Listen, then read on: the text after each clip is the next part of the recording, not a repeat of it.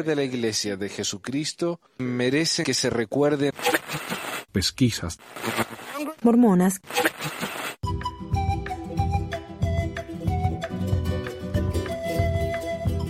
Bueno, hola a todos. Bienvenidos al episodio 321. Creo que el 321, del 16 de octubre de 2022 de Pexe Mormones. Yo soy Manuel, con nosotros hoy está Carlos. ¿Cómo le va, don Carlos?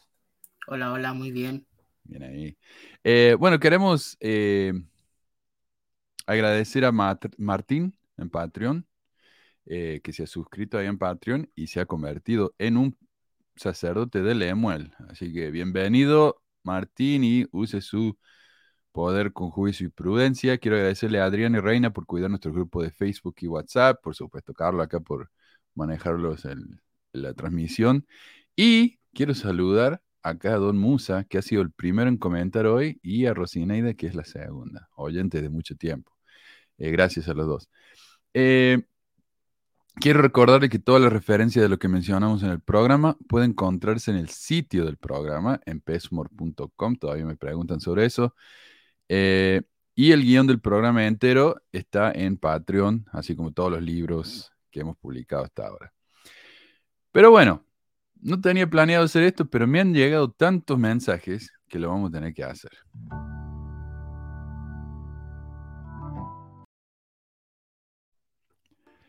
Resulta. A ver, ¿está por ahí? Ahí vamos. Ok. Resulta que, bueno, me han mandado mucho, como digo, muchos emails sobre esta situación con el que sería la, el hackeo, el data breach. Dicen, a ver, a ver si es este. Ahí va. Este es el email que la iglesia ha mandado a los miembros. Dice la Iglesia de Jesucristo, información importante sobre su cuenta con la Iglesia. Compromiso número B0, bla, bla.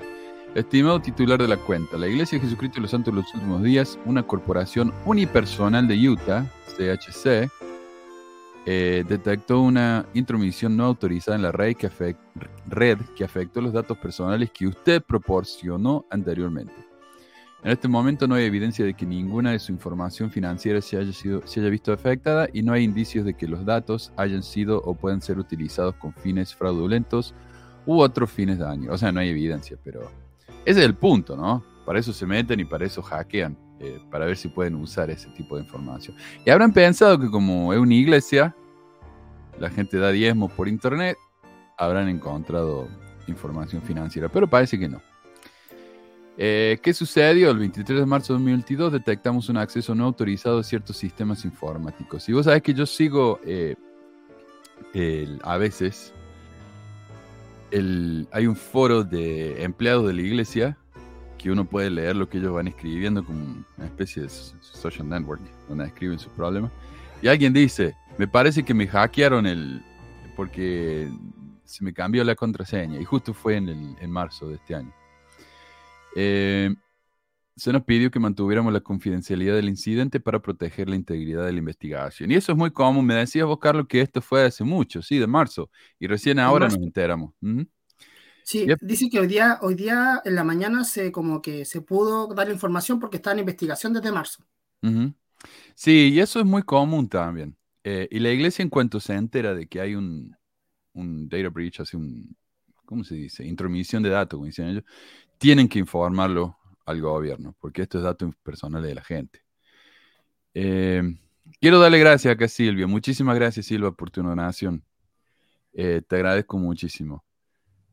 Eh, a ver, ¿qué más? No sé si tenemos comentarios. No, pero bueno, sigamos. Los investigadores forenses que ayudaron a CHC a investigar la violación de seguridad no han detectado ningún otro acceso o actividad no autorizada desde el 3 de abril de 2020. Y sabe que el 3 de abril es cuando empezaron la investigación. Yo creo que ves por qué se llama CHC. Corporación de no sé qué, no, no entiendo qué es eso.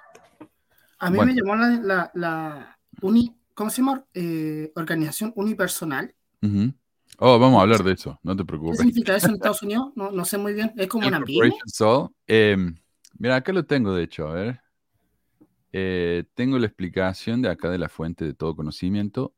Wikipedia, ahí sí lo podemos traducir. ¿Cómo se traduce esto? Traducirlo en español. Ok. Eh, suela de corporación.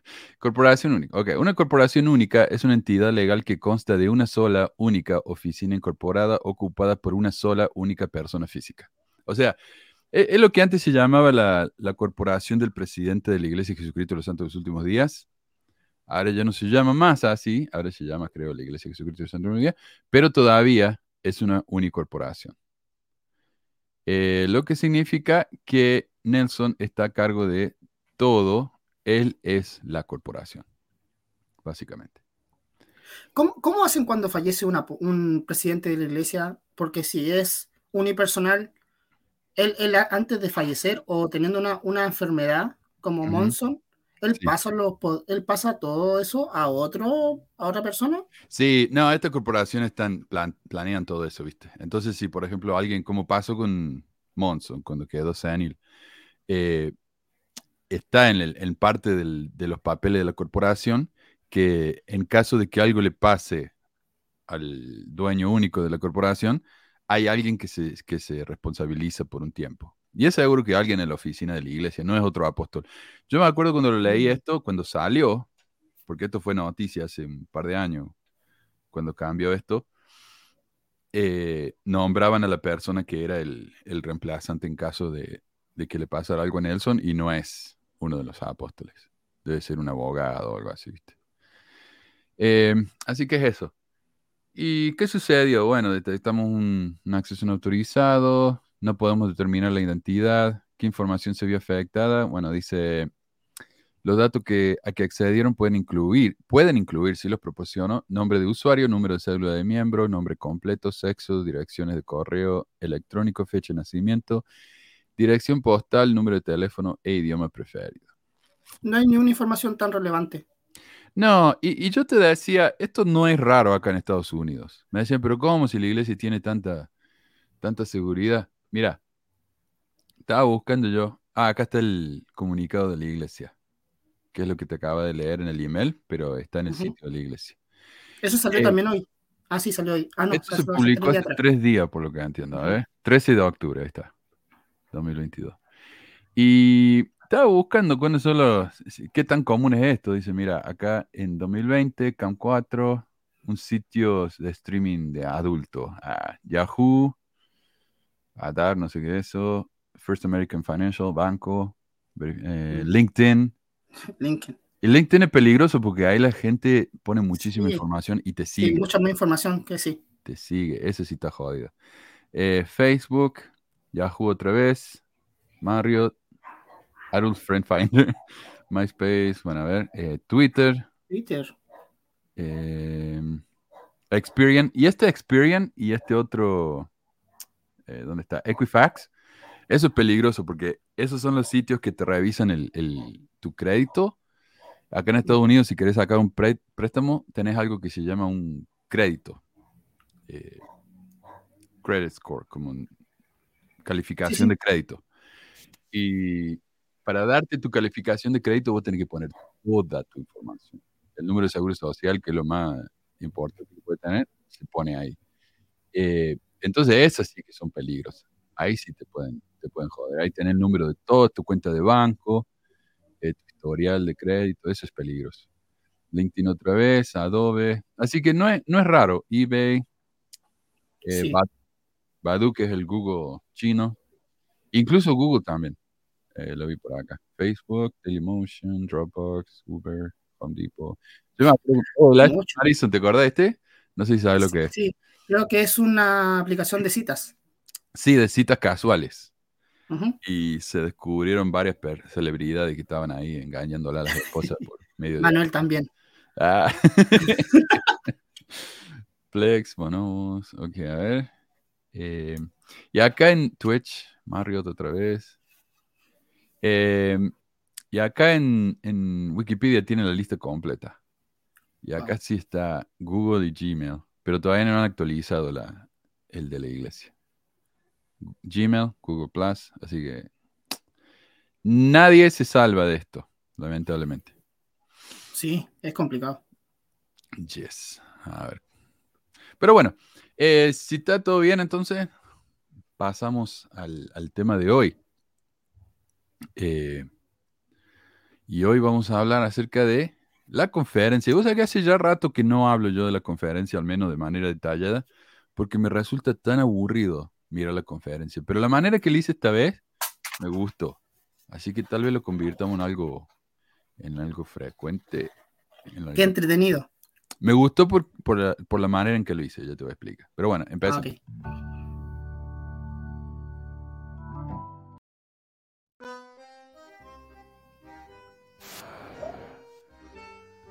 Se te fue el audio.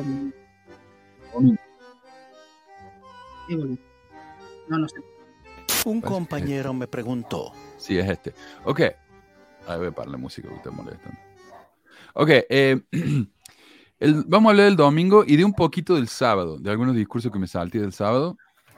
Eh, lo que hice fue, empecé a leer, leí los discursos eh, bien rápido y cada vez que encontré algo que me gustaba lo, lo subrayaba, ¿viste? Como diría el Benji, mira, tengo las cosas subrayadas. Bueno, así. Y le fui cortando los clips. Y encontré varios patrones eh, varios de- detalles interesantes. Por ejemplo, esta es la conferencia que más menciona y más cita al presidente de la iglesia. Yo nunca lo había notado esto antes, de esta manera, así tan excesiva. Eh, y ya vamos a mencionar eso también. Eh, pero bueno, el domingo por la mañana empezó Holland. A ver si lo podemos escuchar. Acá no estará muy bajo. El tipo empieza hablando de una supuesta experiencia que tuvo, dice, hace mucho.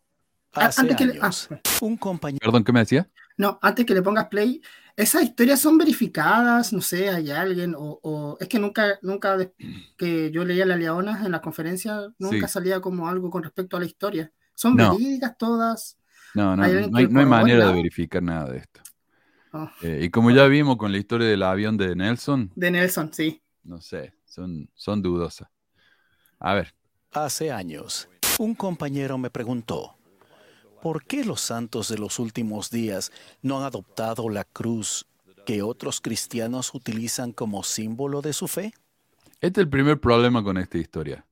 Un compañero de la escuela de él le preguntó, ¿por qué los santos de los últimos días? Yo sé, está parafraseando, obviamente, pero te habría dicho por qué los mormones. O. Dado que esas preguntas sobre la cruz a menudo son interrogantes en cuanto a nuestra dedicación a Cristo, de inmediato le dije que la Iglesia de Jesucristo de los Santos de los Últimos Días considera que el sacrificio expiatorio de Jesucristo es el hecho central. Y esto me resulta interesante porque parece que la iglesia está tratando tanto de sonar más cristiana, ¿no? Ponen incluso en el logo han puesto Jesús, están sacando los moronis de los templos, eh, quieren llamarse la iglesia de Jesucristo. ¿sabes? Y tenemos discursos como este, que es el primer discurso de todos. Bueno, no es que no usemos la, la cruz porque no somos cristianos, es que somos los verdaderos cristianos, por eso no usamos la cruz. sí. Pero después se la pasan hablando del libro de Mormon y de Nelson. Es como que, mira, si ellos tienen algún interés, acá les digo, iglesia, yo no tengo eh, experiencia en marketing ni nada de eso, pero yo les puedo ayudar, ¿ah? Porque la manera en que lo están haciendo no funciona. Eh, a ver, continúo. A Sí, ver, siempre ha sido igual, siempre ha sido igual. O sea, antes hablaban de José Smith siempre, del profeta de la restauración, y también hablaban de presidentes de la iglesia, o sea, sigue al profeta. Eh, si, si calificamos a la iglesia de, de Jesucristo, es sigue al profeta. Me- Ujú. Después hay un video que tú dijiste que, que habla mucho del presidente actual de la iglesia, entonces sí, es, es eso. Sí, sí. Tengo una compilación de casi cinco minutos de, los, de las menciones a Nelson durante las conferencias. Es una locura. Yo no pensé que iba a durar tanto. Cuando terminé de editarlo, lo, lo- lo guardé y le dije, ah, miércoles, cinco minutos. Eh, veamos. El fundamento crucial, la doctrina principal y la máxima expresión de amor divino en el gran plan de Dios para la salvación de sus hijos. Cité al profeta José Smith, luego le leí lo que Nefi había escrito 600 años antes del nacimiento de Jesús. Con mi gran entusiasmo por A eso lo hice así, porque quería mostrar que cuando le preguntan a él por qué la iglesia no usa la cruz, ¿qué hace él? Cita a José Smith y cita el libro de Mormon. para demostrar que ellos sí son cristianos, ¿verdad?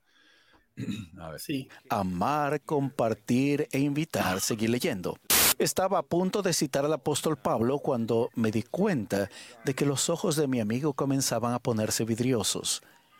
Un vistazo rápido a su reloj aparentemente le recordó que debía estar en algún lugar, en cualquier lugar, y salió deprisa para su cita ficticia.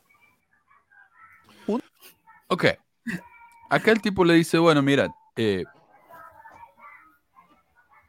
pero empecemos. El problema con esta historia es que Holland nunca explica por qué los mormones no adoptaron la cruz. Esa fue la pregunta. ¿Por qué no usan la cruz? Y salió con cualquier cosa, menos eso. Eh, esta historia no es una historia. O sea, el amigo le hace una pregunta y en lugar de responderle, Holland le empieza a citar a José Smith, el libro de Mormón. Entonces, es de extrañarnos que al tipo se le pusieran los ojos vidriosos y se quisiera ir. Estaba tan aburrido el tipo. Además, Es no- que, es que ahí está todo. ¿Es, ¿Es real esta historia?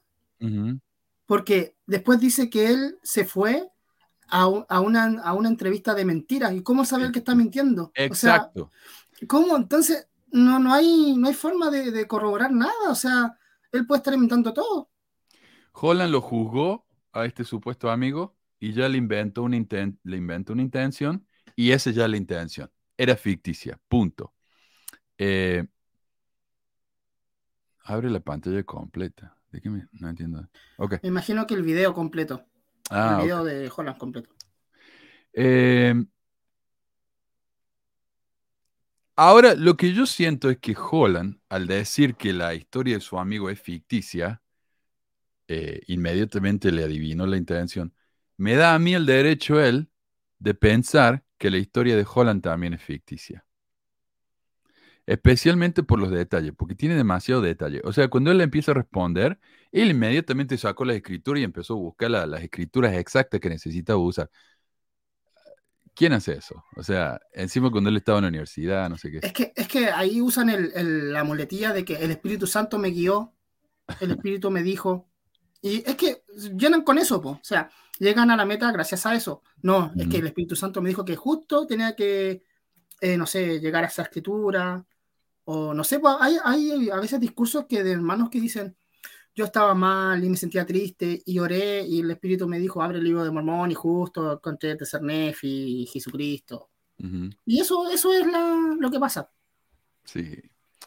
A ver, ¿quién dice acá? Norma dice, hola a todos, la verdad nunca entendí por qué no se usa la cruz en los mormones. No te preocupes, vamos a hacer un- una clase sobre eso. Según él, no usan la, la cruz porque ellos son verdaderos cristianos. Pero la historia es un poquito diferente. Mira, en la época de José Smith, según el sitio El Díaz Daily, en la época de José Smith, las sectas reformadas dominaban el panorama religioso y era probable que los primeros miembros de la Iglesia de Jesucristo de los Santos de los Últimos Días formaran parte de iglesias que permanecieron separadas de la pesada iconografía de la cruz. Básicamente, si eras católico, usabas cruz, si eras protestante, no. Entonces, cuando, en esa época al menos, cuando muchos de esos miembros se unieron a la iglesia, eran protestantes.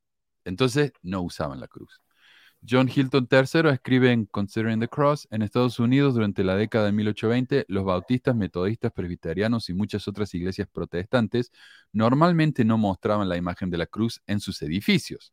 Esa era una práctica católica y en ese momento los católicos constituían una minoría muy pequeña de cristianos en Estados Unidos.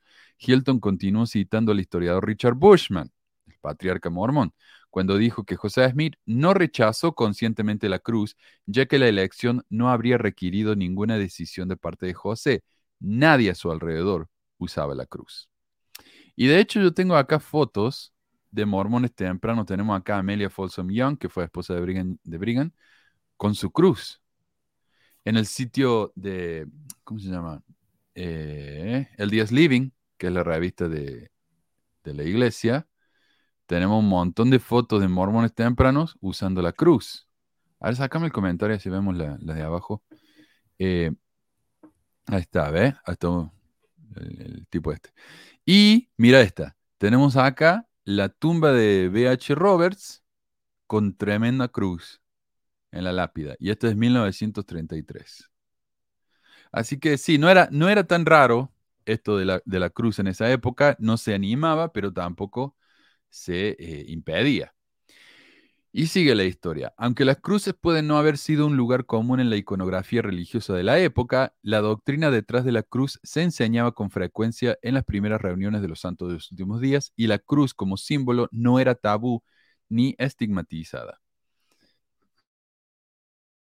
Perdón.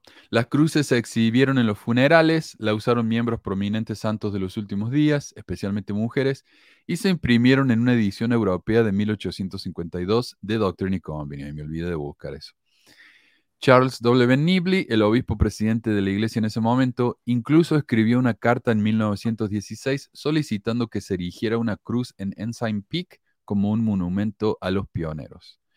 La idea fue apoyada por el presidente Joseph F. Smith y un periódico local declaró, el monumento pretende ser una insignia de la creencia cristiana por parte de la iglesia que ha sido acusada de no creer en el cristianismo. Entonces, claro, en esa época también decía, los mormones no son cristianos y para arreglarla pusieron tremenda cruz ahí en el parque. Una vez escuché en una entrevista a Hinckley que decía que lo mismo que decía Jera, que la cruz era pues, del Cristo muerto y ellos no, ellos creen en que resucitó y está vivo, entonces por eso no usan cruces en sus capillas y en los templos. Sí, yo escuché eso y también vamos a mencionar algunas razones por qué eso no funciona. Eh, entonces, ¿qué cambio? ¿Cómo es que los santos los últimos días llegaron a estar tan firmemente en contra de la cruz como símbolo? A medida que las tensiones crecieron entre la iglesia católica y la mormona, más que nada porque sabe que lo, eh, los profetas de esa época se quejaban de que cuando mandaba misioneros, por ejemplo, a Irlanda o a cualquier país que era muy católico, a Italia, lo que sea, la gente no los aceptaba. Y cuando la, iglesia católica ah, empezó a abrir iglesias acá en Utah, eh, hubo incluso más tensión. Eh, en 1953, mientras él el presidente de McKay, él y un anfitrión pasaban por una iglesia católica en California, el presidente McKay dijo, hay dos grandes anticristos en el mundo, el comunismo y esa iglesia. Así que las tensiones ya estaban en el, cúspide, ¿no? En 1957, después de que una joyería anunciara collares con cruces para niñas, Joseph L. Wordling, el presidente, el obispo presidente, vio el anuncio, se comunicó con el presidente McKay y preguntó si era apropiado. El presidente Mackay respondió y dijo que las cruces eran puramente católicas y que las niñas santos de los últimos días no deberían comprarlas ni usarlas. Nuestra adoración debe estar en nuestros corazones. Si bien los santos de los últimos días nunca habían usado la cruz como símbolo oficial, esta declaración ayudó a codificar la idea de que los miembros no deberían abrazar la cruz como un símbolo privado de su fe. O sea, esa fue la primera vez que un profeta dijo en público, no, no se usa la cruz eso es católico. ¿El templo de Kitla no tenía una cruz arriba? Ah, no me acuerdo. Eso, yo estaba viendo una foto ahora. El, templo de Kitlan sí tiene una cruz arriba. entonces fue el primer, fue el primer templo santo de últimos días, entonces. No, pero como te digo, eh, a ver, como te digo, en esa época no era raro. Incluso eh, en un, en, una, en un funeral, yo vi la foto de un funeral en la que estaba eh, George Albert Smith y había un arreglo de flores en forma de cruz. Y acá lo tengo, a ver, eh, déjame que te lo muestro. Acá encontré lo que me dijiste. Eh, Chrome tab. Ahí está. Ok. Ahí va. El templo de Kirtland. Y no sé si era una... Sí, es una cruz. Sí. Sí. Es una Así que no, no era, no era tan visto en esa época, recién fue en los 1950, que también era en la plena época anticomunista, los, los, ultraconservadores tenían mucho miedo de los extranjeros y la Iglesia Católica era considerada una entidad eh, extranjera. Eh, era de, para los irlandeses, para los romanos, les decían los papistas. ¿no? Eh, Así que ese es el verdadero origen de la regla anti-cruces, el odio a los católicos, nada más. Pero la razón que Holland finalmente nos da es interesante porque tiene poco y nada que ver con la verdadera historia. A ver, creo que... Razones para la que no destacamos la cruz como símbolo proviene de nuestras raíces bíblicas. Debido a que la crucifixión fue una de las formas de ejecución más atroces del imperio romano, muchos de los primeros seguidores de Jesús decidieron no poner de relieve ese brutal método de sufrimiento. Entonces, pero como vimos, la realidad es que los mormones dejaron de usar la cruz porque odiaban tanto a los católicos. Los mormones siempre usaron la cruz.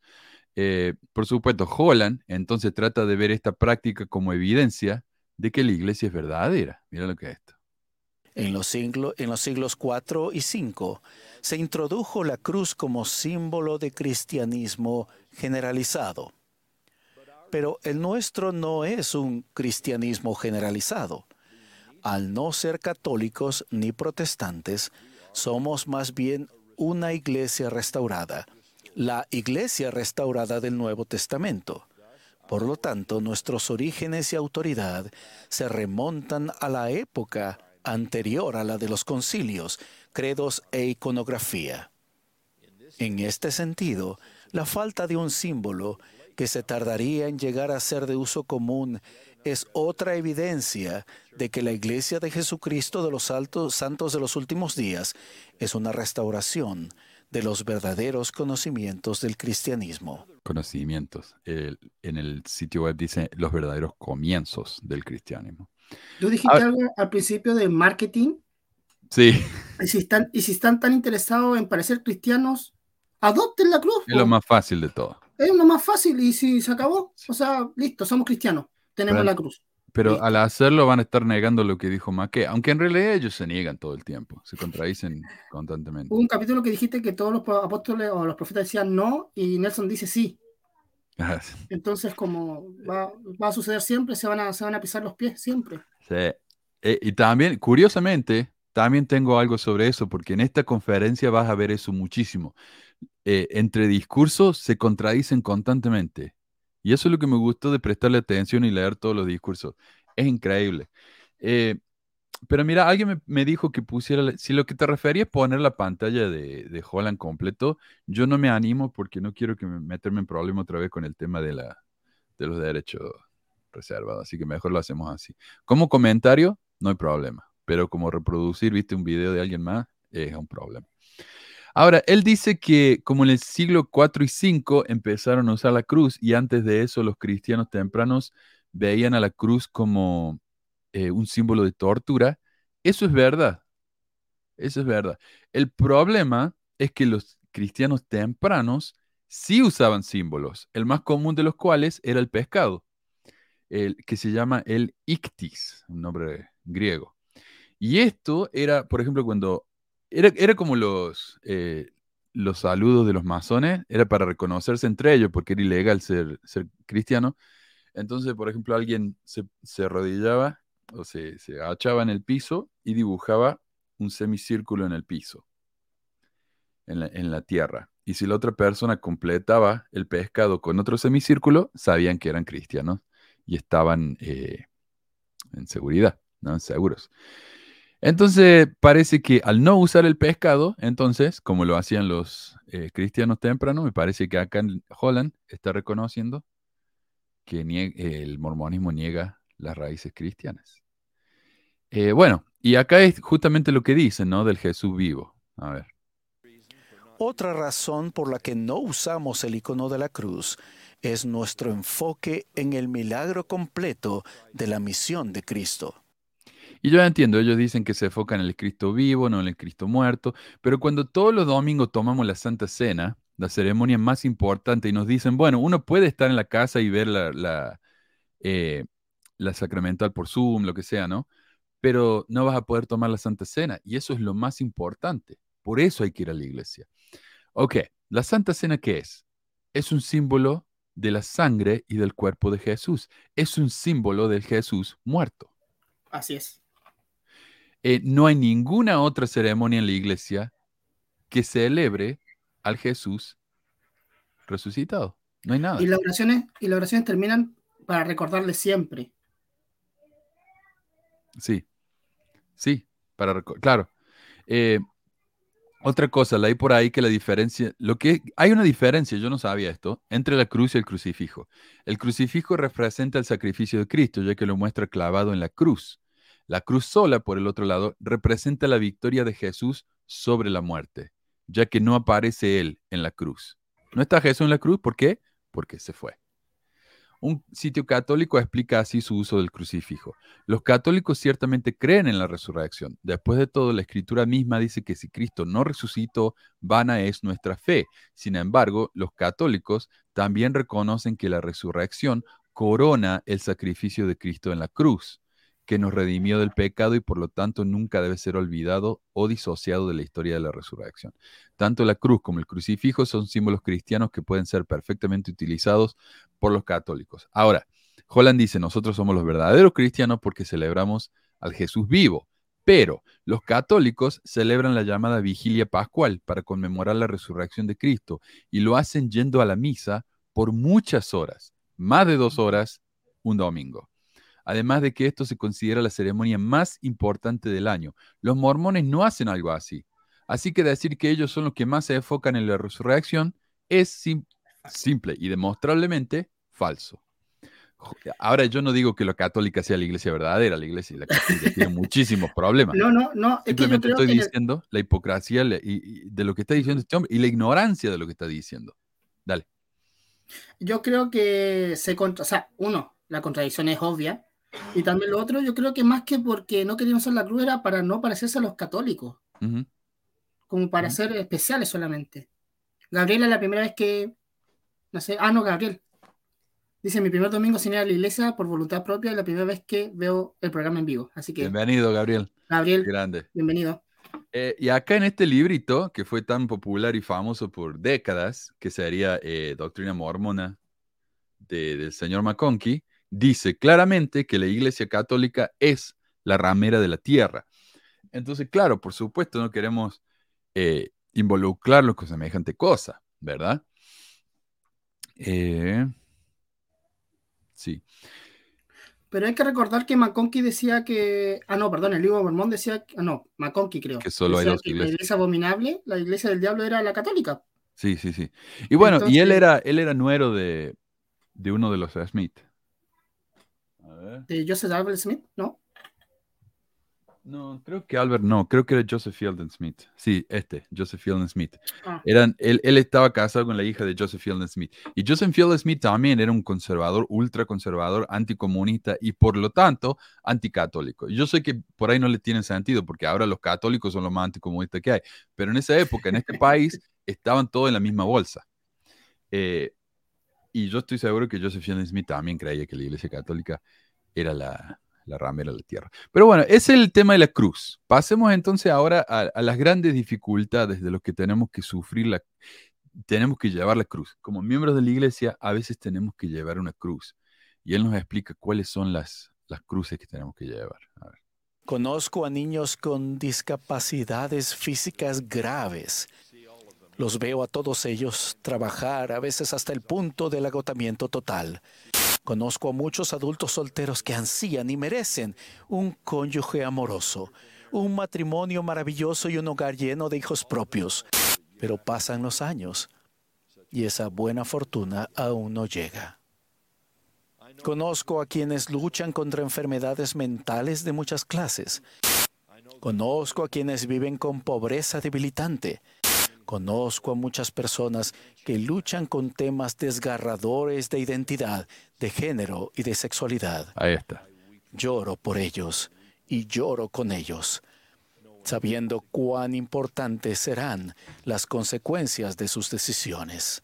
Ahora, Holland se la pasa llorando por los pobres gays, constantemente. Pues hay que encontré el horario de Reddit, alguien filtró el horario de, de Holland ahí en Reddit, y, y, se ve más o menos así. Agéndale a las 10. Considerar las consecuencias de las decisiones que estás tomando. A las 11, llorar por los gays. A las once y media, llorar con los gays. A las 12, almuerzo. A la una, limpiar los rifles. Para pero te das cuenta que él habla del sufrimiento que ellos tienen, pero el sufrimiento lo tienen gracias a la iglesia, porque la iglesia es que lo... Por eso entonces ellos no sufren por su condición o por sus sentimientos, sufren porque la iglesia lo hace ser diferentes. Exacto. Y lo mismo con los solteros. Mira, yo con, con, mi esposa no podíamos tener hijos. Y yo en realidad estaba bien.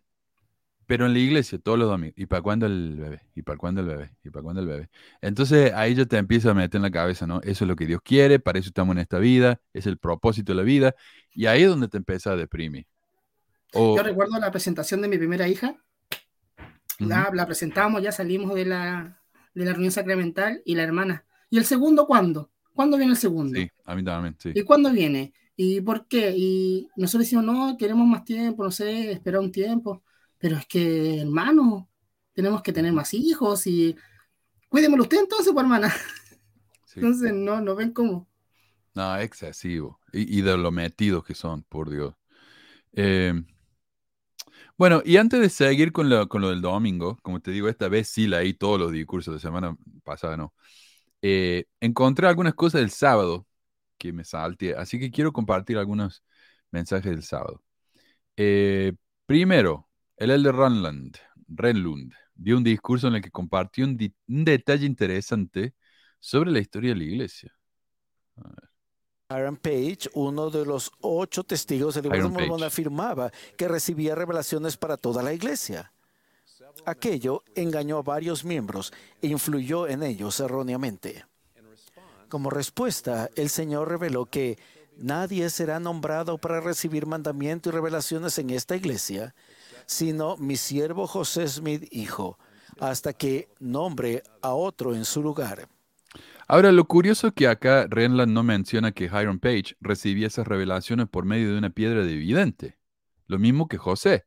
Yo recuerdo que cuando era chico y escuché esta historia, me resultó tan rara. Creo que lo escuché en seminario.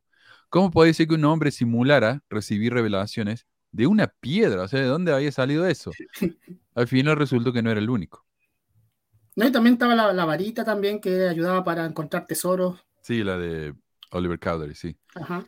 También, ¿cómo podemos saber que ese hombre no recibió revelaciones verdaderas de Dios? José Smith aparentemente dijo al menos un par de veces que todos tendríamos una piedra dividente. Según su padre, a ver, dale. No, no, no, no. Es que me, me acordé de que si el profeta lo hacía de la misma forma de Jairo, de Jairo, Jairo, ¿cómo se llama? Page. Hiram Page. Ujú. Jairo Page, lo hacía de la misma forma, entonces la gente, ¿cómo iba a poder saber que uno dice la verdad, el otro no? No tendrían cómo. Exacto, exacto, porque los dos lo hacen de exactamente la misma De manera. la misma entonces, forma, sí. ¿Cómo sabe? ¿Cómo sabe? Y si yo oro y siento que es Hiram, entonces, ¿qué pasa? Eh, en una entrevista en 1870, el papá de José dijo, cuando su hijo tenía unos 14 años de edad, se encontraba donde un hombre miraba en una piedra oscura y le decía a la gente dónde cavar para obtener dinero y otras cosas. José le pidió el privilegio de mirar dentro de la piedra, lo cual hizo poniendo su rostro en el sombrero donde estaba la piedra. Resultó no ser la piedra adecuada para él, porque viste cada uno tiene una piedra propia, como la varita mágica de Harry Potter. Pero pudo ver algunas cosas y entre ellas vio la piedra y dónde estaba. O sea, en la piedra esa vio dónde encontrar su propia piedra, en la cual podía ver lo que deseaba ver. Smith afirma y cree que existe una piedra de esta calidad en algún lugar para cada uno. Brigham Young, por su parte, eh, dijo que una vez, cuando José le mostró su piedra de vidente, le explicó que cada hombre que vivía en la tierra tenía derecho a una piedra de vidente y debería tener una, pero se les impiden a consecuencia de su maldad. O sea que si ustedes no tienen una piedra evidente, es porque no son lo suficientemente dignos. Y ahí entramos de nuevo a las cosas que José hacía. Justo cuando él apareció con otras revelaciones, él justo, ah, no, yo soy el único que tiene que dar revelaciones. Claro, Entonces, si, si Dios preveía antes, ¿por qué simplemente no dijo, no, José va a ser el único que va a dar las, las revelaciones, no va a haber otro? No, pero justo cuando tenía el problema, sí. aparecía la revelación. Siempre siguen arreglando los mocos que se echan, siguen arreglando poniendo curita, ¿no? En, la- en los cortes que ellos mismos hacen. Es increíble. Eh, pero claro, si José Smith me dice, todos van a tener una piedra dividente si son dignos, y yo siento que tengo una piedra dividente en la que veo cosas, ¿cuál es la conclusión lógica? Soy digno y Dios me dio esta piedra y esta piedra me está diciendo que nos tenemos que mudar, qué sé yo, a, donde sea, ¿no? Y José Smith dijo, no, no, no, no, no, no. Yo soy el único que puede recibir revelación. Ahí está. Eso no lo contó Ranland, por alguna razón. Y acá el tipo este nos cuenta eh, de todas las relaciones que tiene él con criminales. Me resulta muy extraño cuántas historias y conversaciones tiene con criminales este hombre. La doctrina, los mandamientos y las revelaciones para la iglesia son la prerrogativa del profeta viviente, quien los recibe del Señor Jesucristo. Ah, ese es el clip de la parte pasada. Hace años recibí la llamada de alguien que había sido arrestado por invasión a la propiedad privada.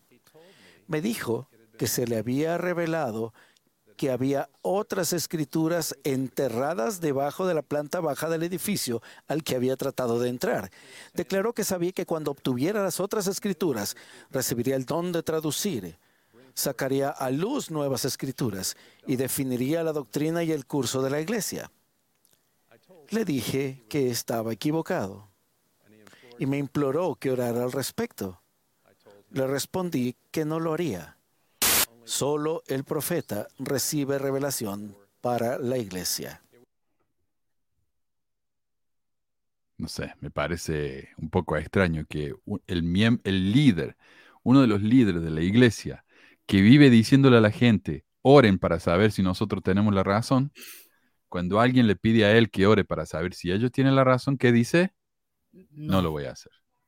No lo voy a hacer no sé, me parece un poco hipócrita de su parte. No, y los amigos que tiene. Ah, sí. sí, dime con quién andas. Bueno, eh, tenemos otra. Mira, acá está hablando con otro criminal. Una vez un hombre me comentó sus dificultades para estabilizar la situación económica de su familia. Tuvo la idea de malversar fondos como solución. Mm. Oró al respecto y sintió que había recibido la revelación afirmativa de que debía hacerlo. Yo sabía que se le había engañado, pues buscó revelación contraria a un mandamiento de Dios. Alguno podría señalar que Nefi violó un mandamiento cuando mató a Labán. Sin embargo, esa excepción no niega la regla. La regla que establece que la revelación personal estará en armonía con los mandamientos de Dios. A continuación, Renlan entonces explica, mira, lo que pasa es esto. Mi amigo, o el tipo, mi amigo dice que, un hombre, bueno, el hombre me dice que él quiere arreglar su situación económica haciendo malversación de fondos. Él le preguntó a Dios, Dios le dijo que estaba bien, que podía hacerlo. Nefi no le preguntó a Dios si él podía matar a Laban. Dios le dijo que lo hiciera. Ahora, si su amigo le hubiera dicho, mira, eh, ¿cómo se llama? No sé cómo se llama Renland. Eh, mira, maestro, Dios me dijo, así, ah, yo ni le pregunté, Él me dijo que tengo que hacer malversación de fondo para ayudar a mi familia. Ahí se cae el argumento de Renland, porque va a tener que decir, ah, bueno, ese es el método de Dios, ¿qué le vamos a hacer? O sea, la lógica es horrible, horrible, no, no tiene ningún sentido esto. O tendría que aceptar que tal vez Nefi escuchó a Dios o tal vez hizo lo que se le dio la gana porque él eh, dijo que Dios le había dicho que hiciera eso o tal vez Nefi escuchaba cosas porque tenía eh, episodio psicópata, ¿no? Eh, no psicópata, de psicosis. Él quería, él quería matar solamente. Claro. y lo justificó diciendo que Dios se lo había dicho. Ah, acá me dice Cristina y Valentina. Creo que las piedras esas son las que no fueron lanzadas a la mujer adúltera. No sé si. Bueno, serán las piedras evidentes. Pero claro, claro, no, es una lógica espantosa esta. Bueno, pasemos entonces. Bueno, no voy a mostrar clip acá, pero hablaron los Eldres Pino, Rafael Pino de Venezuela y Hugo Montoya de México. Y vos sabés que lo que me hicieron acordar estos dos hombres es cuando la iglesia dijo que iban a hacer que los extranjeros dieran sus discursos en sus propios idiomas, no sé si te acuerdas vos. Para no ponerlo en una situación difícil. Duró una conferencia nomás, duró una, conferencia, y después lo sacaron. No lo hicieron nunca más. Sí, porque los gringos sentados me imagino que ponían cara de, de póker, mirando cómo hablaban. Claro, porque en la conferencia, ¿cómo hacían? O sea, en vivo, los que iban ahí, ¿cómo hacían? Tal vez habían puesto en los parlantes, ¿no? La traducción iba a confundir al que habla, no sé. La cuestión es que no se hizo más. No se hizo más una conferencia dura. Bueno, y ahora tenemos a uno, al Rasband. Y él nos cuenta algunas verdades sobre el libro de Mormon. De hecho, esta conferencia, como ya dije, habla muchísimo del libro de Mormon. Y con que Nelson es un gran profeta también, ¿no?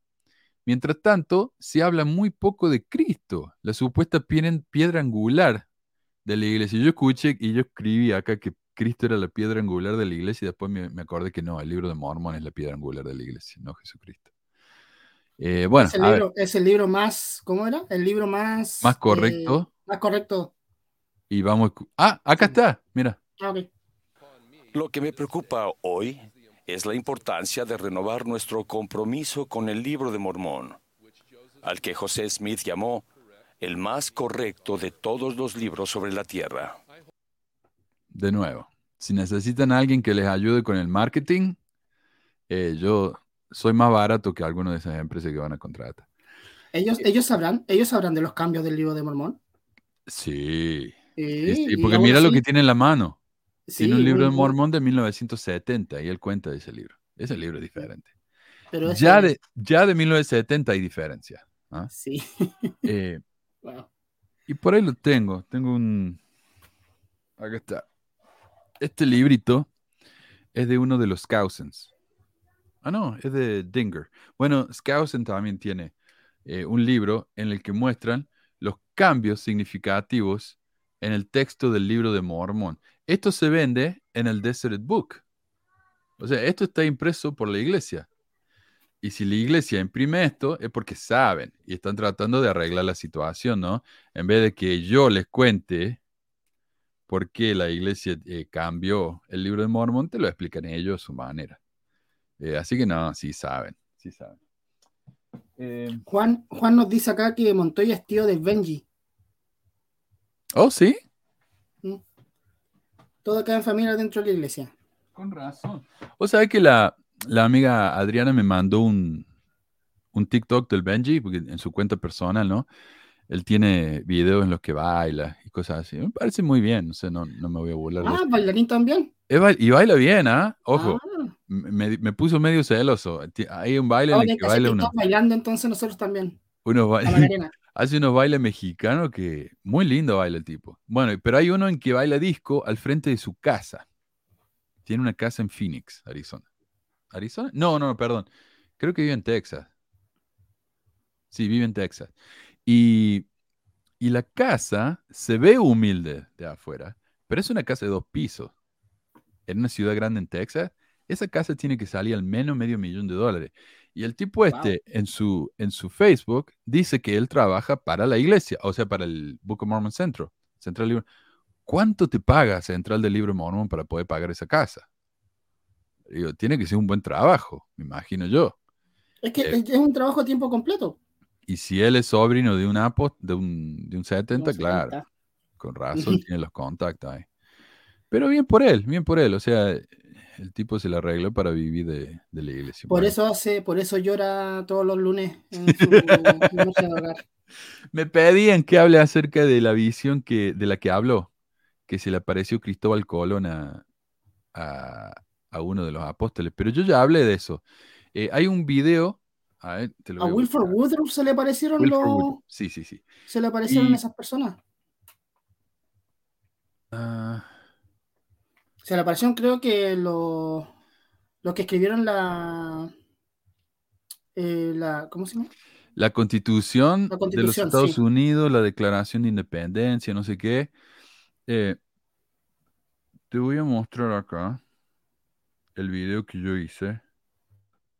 A ver. Como para que... Ahí ya le respondí yo. Ahí yo hablo de, los de los fantasmas. Dice los fantasmas famosos de Wilford Woodruff. Esto yo lo hice para Halloween, lo cual viene bien porque está cerca del, del 12 de octubre, que sería el Día de la Raza. Y ahí hablamos de todos los que se le aparecieron a... Y curiosamente se le aparecieron puros gringos. ¿ah? Bueno, excepto Sí. Cristóbal Colón. Pero sí, puros blancos se le aparecieron. Eh, ¿Qué más iba a decir? Bueno, y también hice un programa acerca de Cristóbal Colón, que me acuerdo que una me llamó, una hispanista, defendiéndolo a Colón, diciendo, no, él no fue un genocida, él simplemente se murió mucha gente por las enfermedades que trajeron.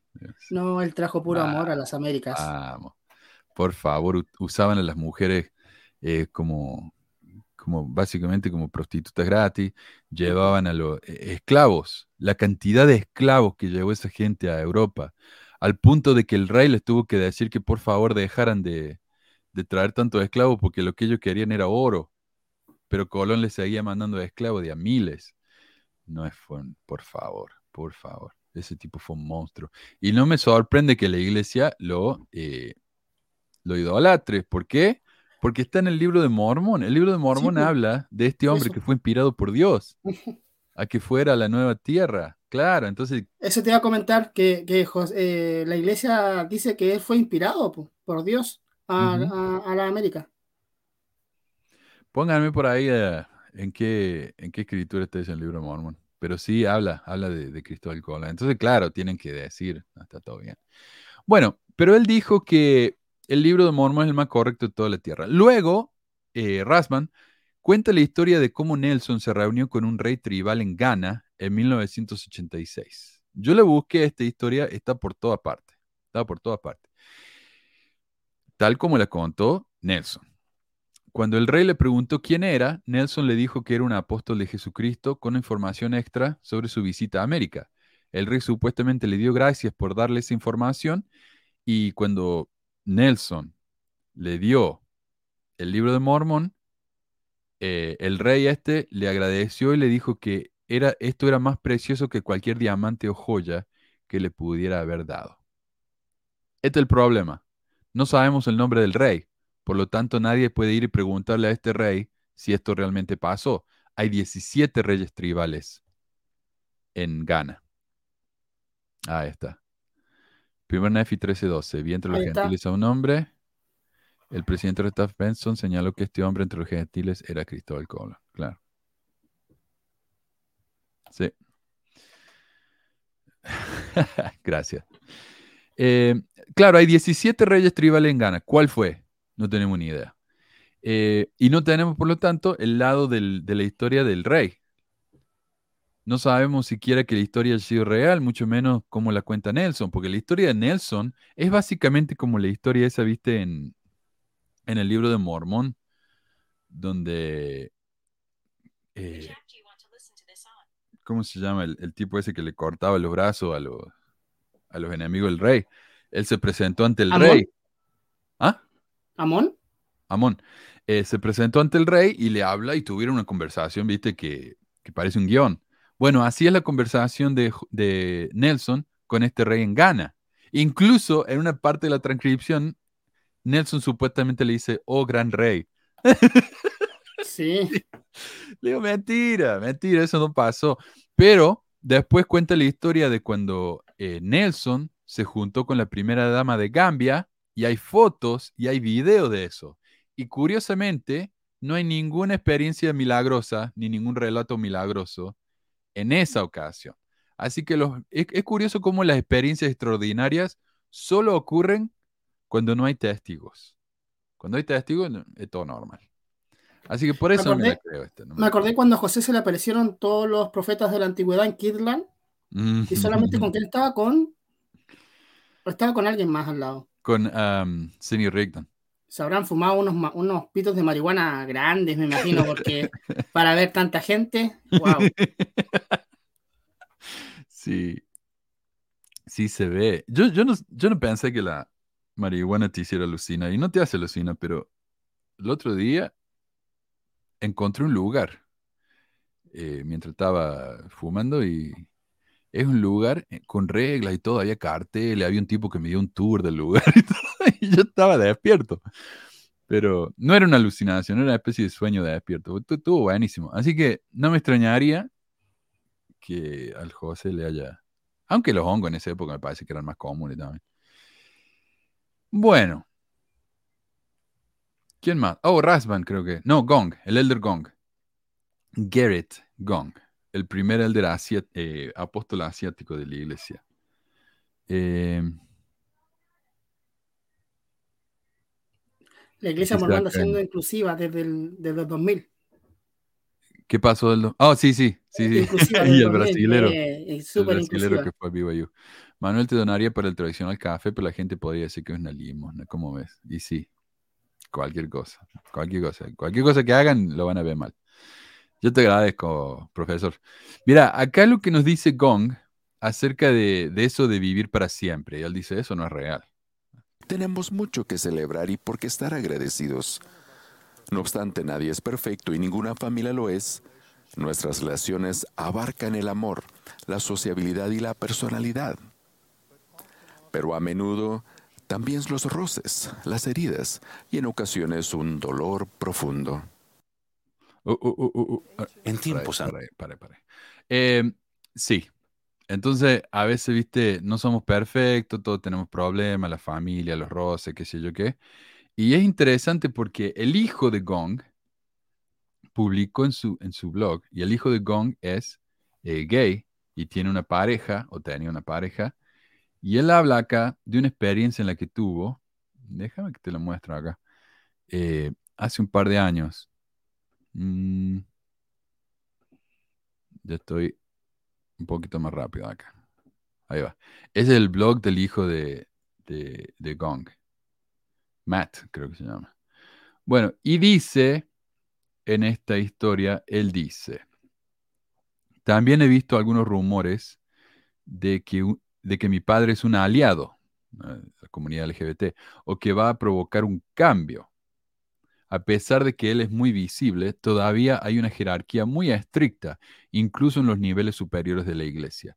Incluso si quisiera afectar el cambio, está limitado por la antigüedad, la tradición y la percepción pública. La primera vez que llevé a una pareja a casa para conocer a mis padres, salimos a cenar todos juntos. Elegí un restaurante que sabía que le gustaba a mis padres, pero que sería un espacio neutral para que lo conocieran. Nos fue bien con las presentaciones y todos viajamos en el mismo auto al restaurante. La cena fue todo lo que esperaba. La conversación fue bastante fácil. Todos fueron educados. Me atrapó el momento y saqué mi teléfono para tomarme un selfie con todos en la mesa. Y acá está el selfie.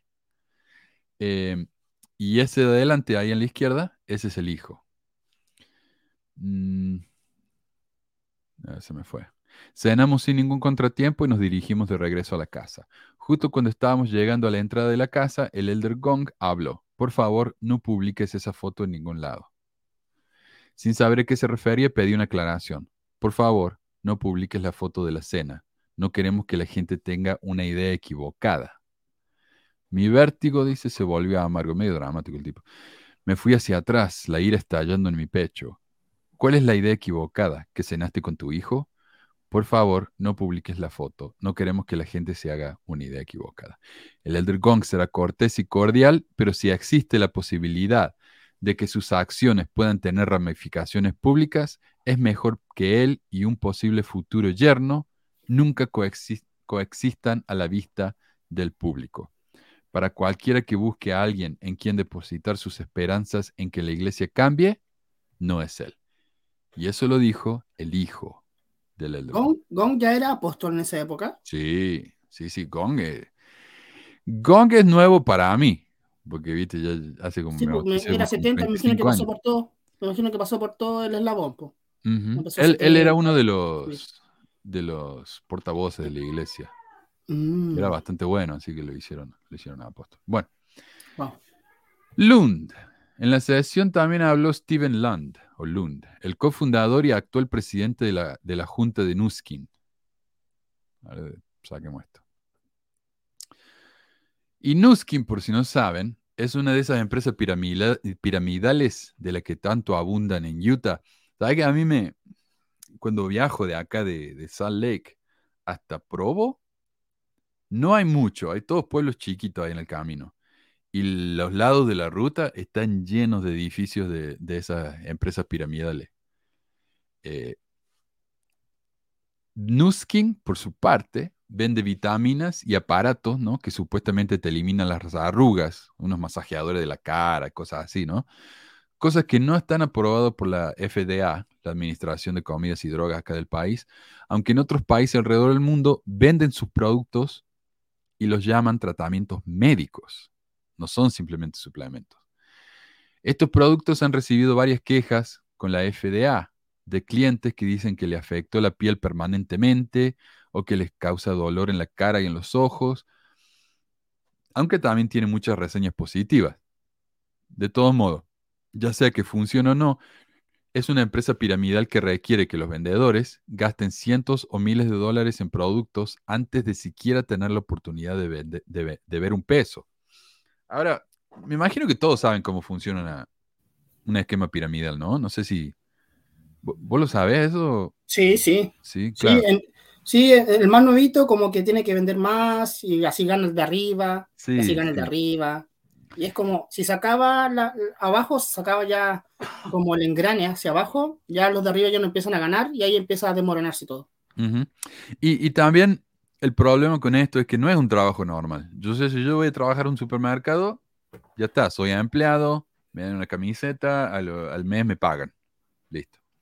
En una empresa como Nuskin, no. Si yo quiero trabajar para Nuskin, eh, se llaman distribuidores, yo tengo que comprar el material. Tengo que comprar los aparatos, tengo que comprar la- los remedios y después cuando yo los vendo, así es como hago el dinero. No lo puedo devolver. Ya está, es mío el material. Así que si me estanco con eso, viste, cagué yo. Pero dice aquí un sitio llamado Seeking Alpha y usando datos del mismo sitio de Nuskin, encontraron que solo el 14% de los distribuidores hacen dinero, mientras que el restante 86% de los distribuidores o pierden dinero o no ganan nada. De ese 14%, el 13% no gana lo suficiente como para vivir. O sea, es un trabajo extra. Es complicado. Una pregunta, Manuel. Ujú. Eh, ya sabiendo de que, o sea, casi todo el mundo sabe que son empresas piramidales y no hay nadie que pueda decir, oiga, tienen que ver ahí como para desbaratarlas o para que alguien haga algo, porque la gente está cayendo, me imagino, en esas redes. po. Sí. Hola, Jorge. Eh, saluda ahí, Jorge Hernán. Eh, sí, hay reglas en contra de esas cosas, Carlos. Eh, entonces, y estas empresas, viste, gastan muchísimo dinero en abogados, en contadores cosas así como para que le arreglen los papeles y no se vean como una estafa piramidal, sino como simplemente una distribuidora. O sea, si vos querés meterte y comprar mis, mis, ah, si vos querés meterte en la empresa y comprar mi producto y después ir a venderlo, nadie te obligó. Pero las promesas que te hacen son falsísimas. O sea, a mí yo me acuerdo cuando apenas llegué a este país ya me querían meter en una, me decían, uh, yo estoy haciendo como, uno puede llegar a ganar como 20 mil dólares al mes. Wow. Y yo le dije a esta chica, ¿y, y vos ya ganaste 20 mil dólares al mes? Dice, no, pero yo soy nueva, estoy... No, pero si entras tú, yo voy a ganar. Sí. Jason Chaffetz dice, era una de las cabezas de Nuskin, ahora político. Sí, es otro, otro republicano. Bueno, eh, por otra parte, la Universidad Stanford le mandó una carta de infracción pidiéndoles que dejaran de usar el nombre de uno de los científicos de la universidad en sus materiales publicitarios.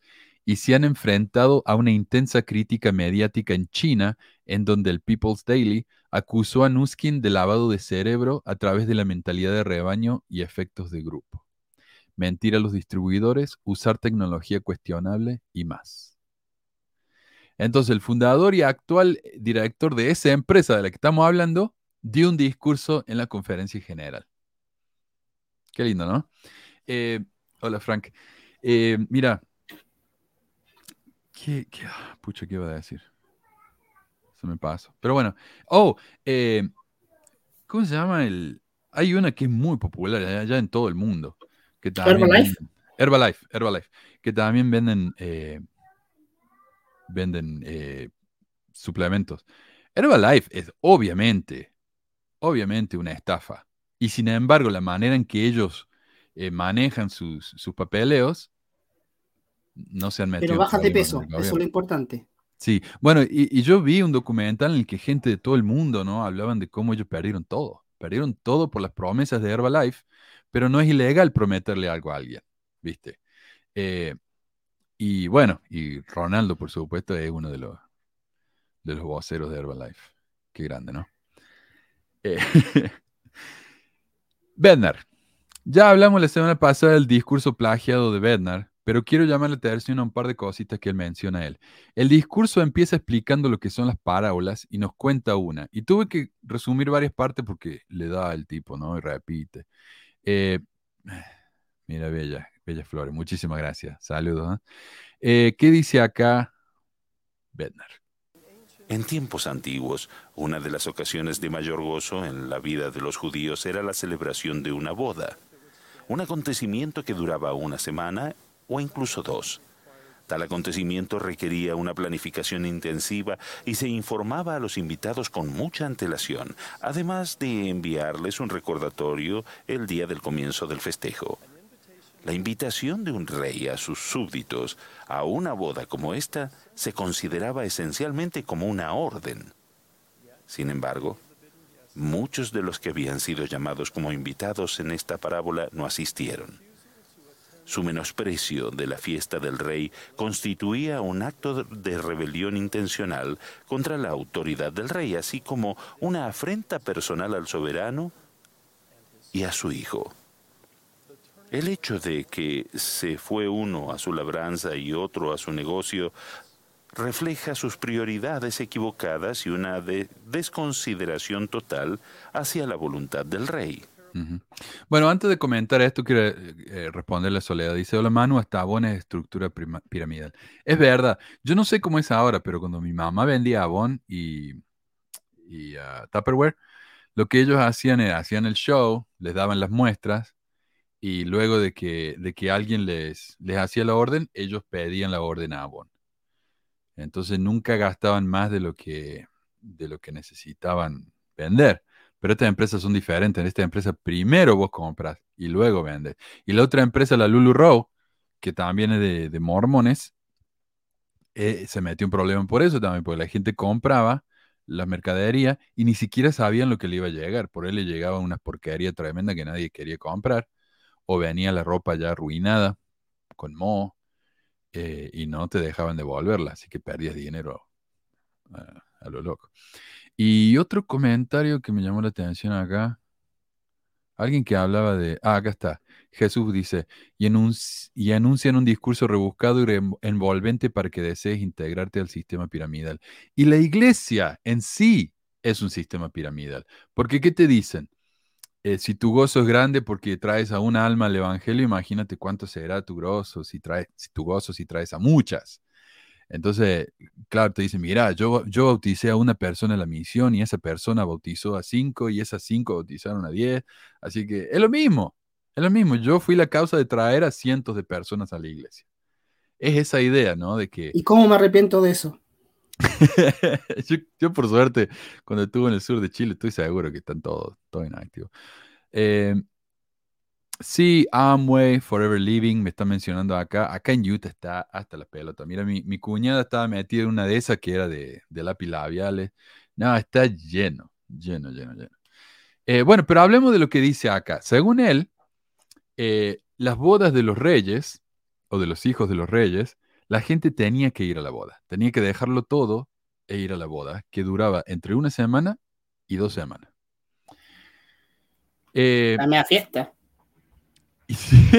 Sí, dice, el hecho de que se fue uno a su labranza y otro a su negocio refleja sus prioridades equivocadas y una desconsideración total hacia la voluntad del rey. O sea, si una persona prefiere trabajar antes que celebrar por dos semanas, está siendo irrespetuoso. Tal vez ese rey debería arreglar sus prioridades y expectativas de lo que le pide la gente. Un labrador que no trabaja por dos semanas puede perder la cosecha y eso significa que por el año entero él y su familia no van a tener que comer.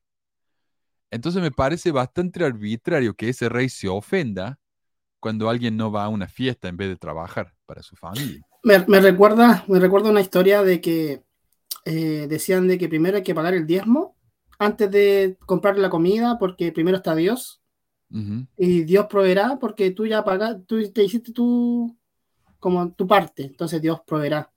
Y yo siempre encontraba que era tan arbitrario eso, tan malo, porque si, o sea, es por fe, pero si no pasa, tienes que volver de nuevo a la iglesia a pedirle plata, pues, con la ofrenda de ayuno. Entonces igual es como te doy y me das. Hmm. Sí. Es como... No, sí, sí. Bueno, mira, acá dice GLCZ, no, no es lo mismo en la iglesia, amigo. Por supuesto que es lo mismo. Yo cuando compro Herbalife, tengo que gastar un montón de dinero, meterme, no sé ni en lo que me estoy metiendo y ya estoy metido hasta la cabeza en deuda. En la iglesia, ¿qué estoy haciendo? Me estoy comprometiendo a meterme con la iglesia de por vida y ni siquiera sé a qué me estoy comprometiendo porque no me enseñan las cosas más básicas hasta que he estado en la iglesia por años. A veces hasta que, hasta que, yo voy a, a la misión no me entero. Entonces, y las no. cosas más contradictorias se enseñan en el templo. O sea, tienes que pasar un año dentro todavía Y ahí recién vas aprendiendo cosas y, Sí.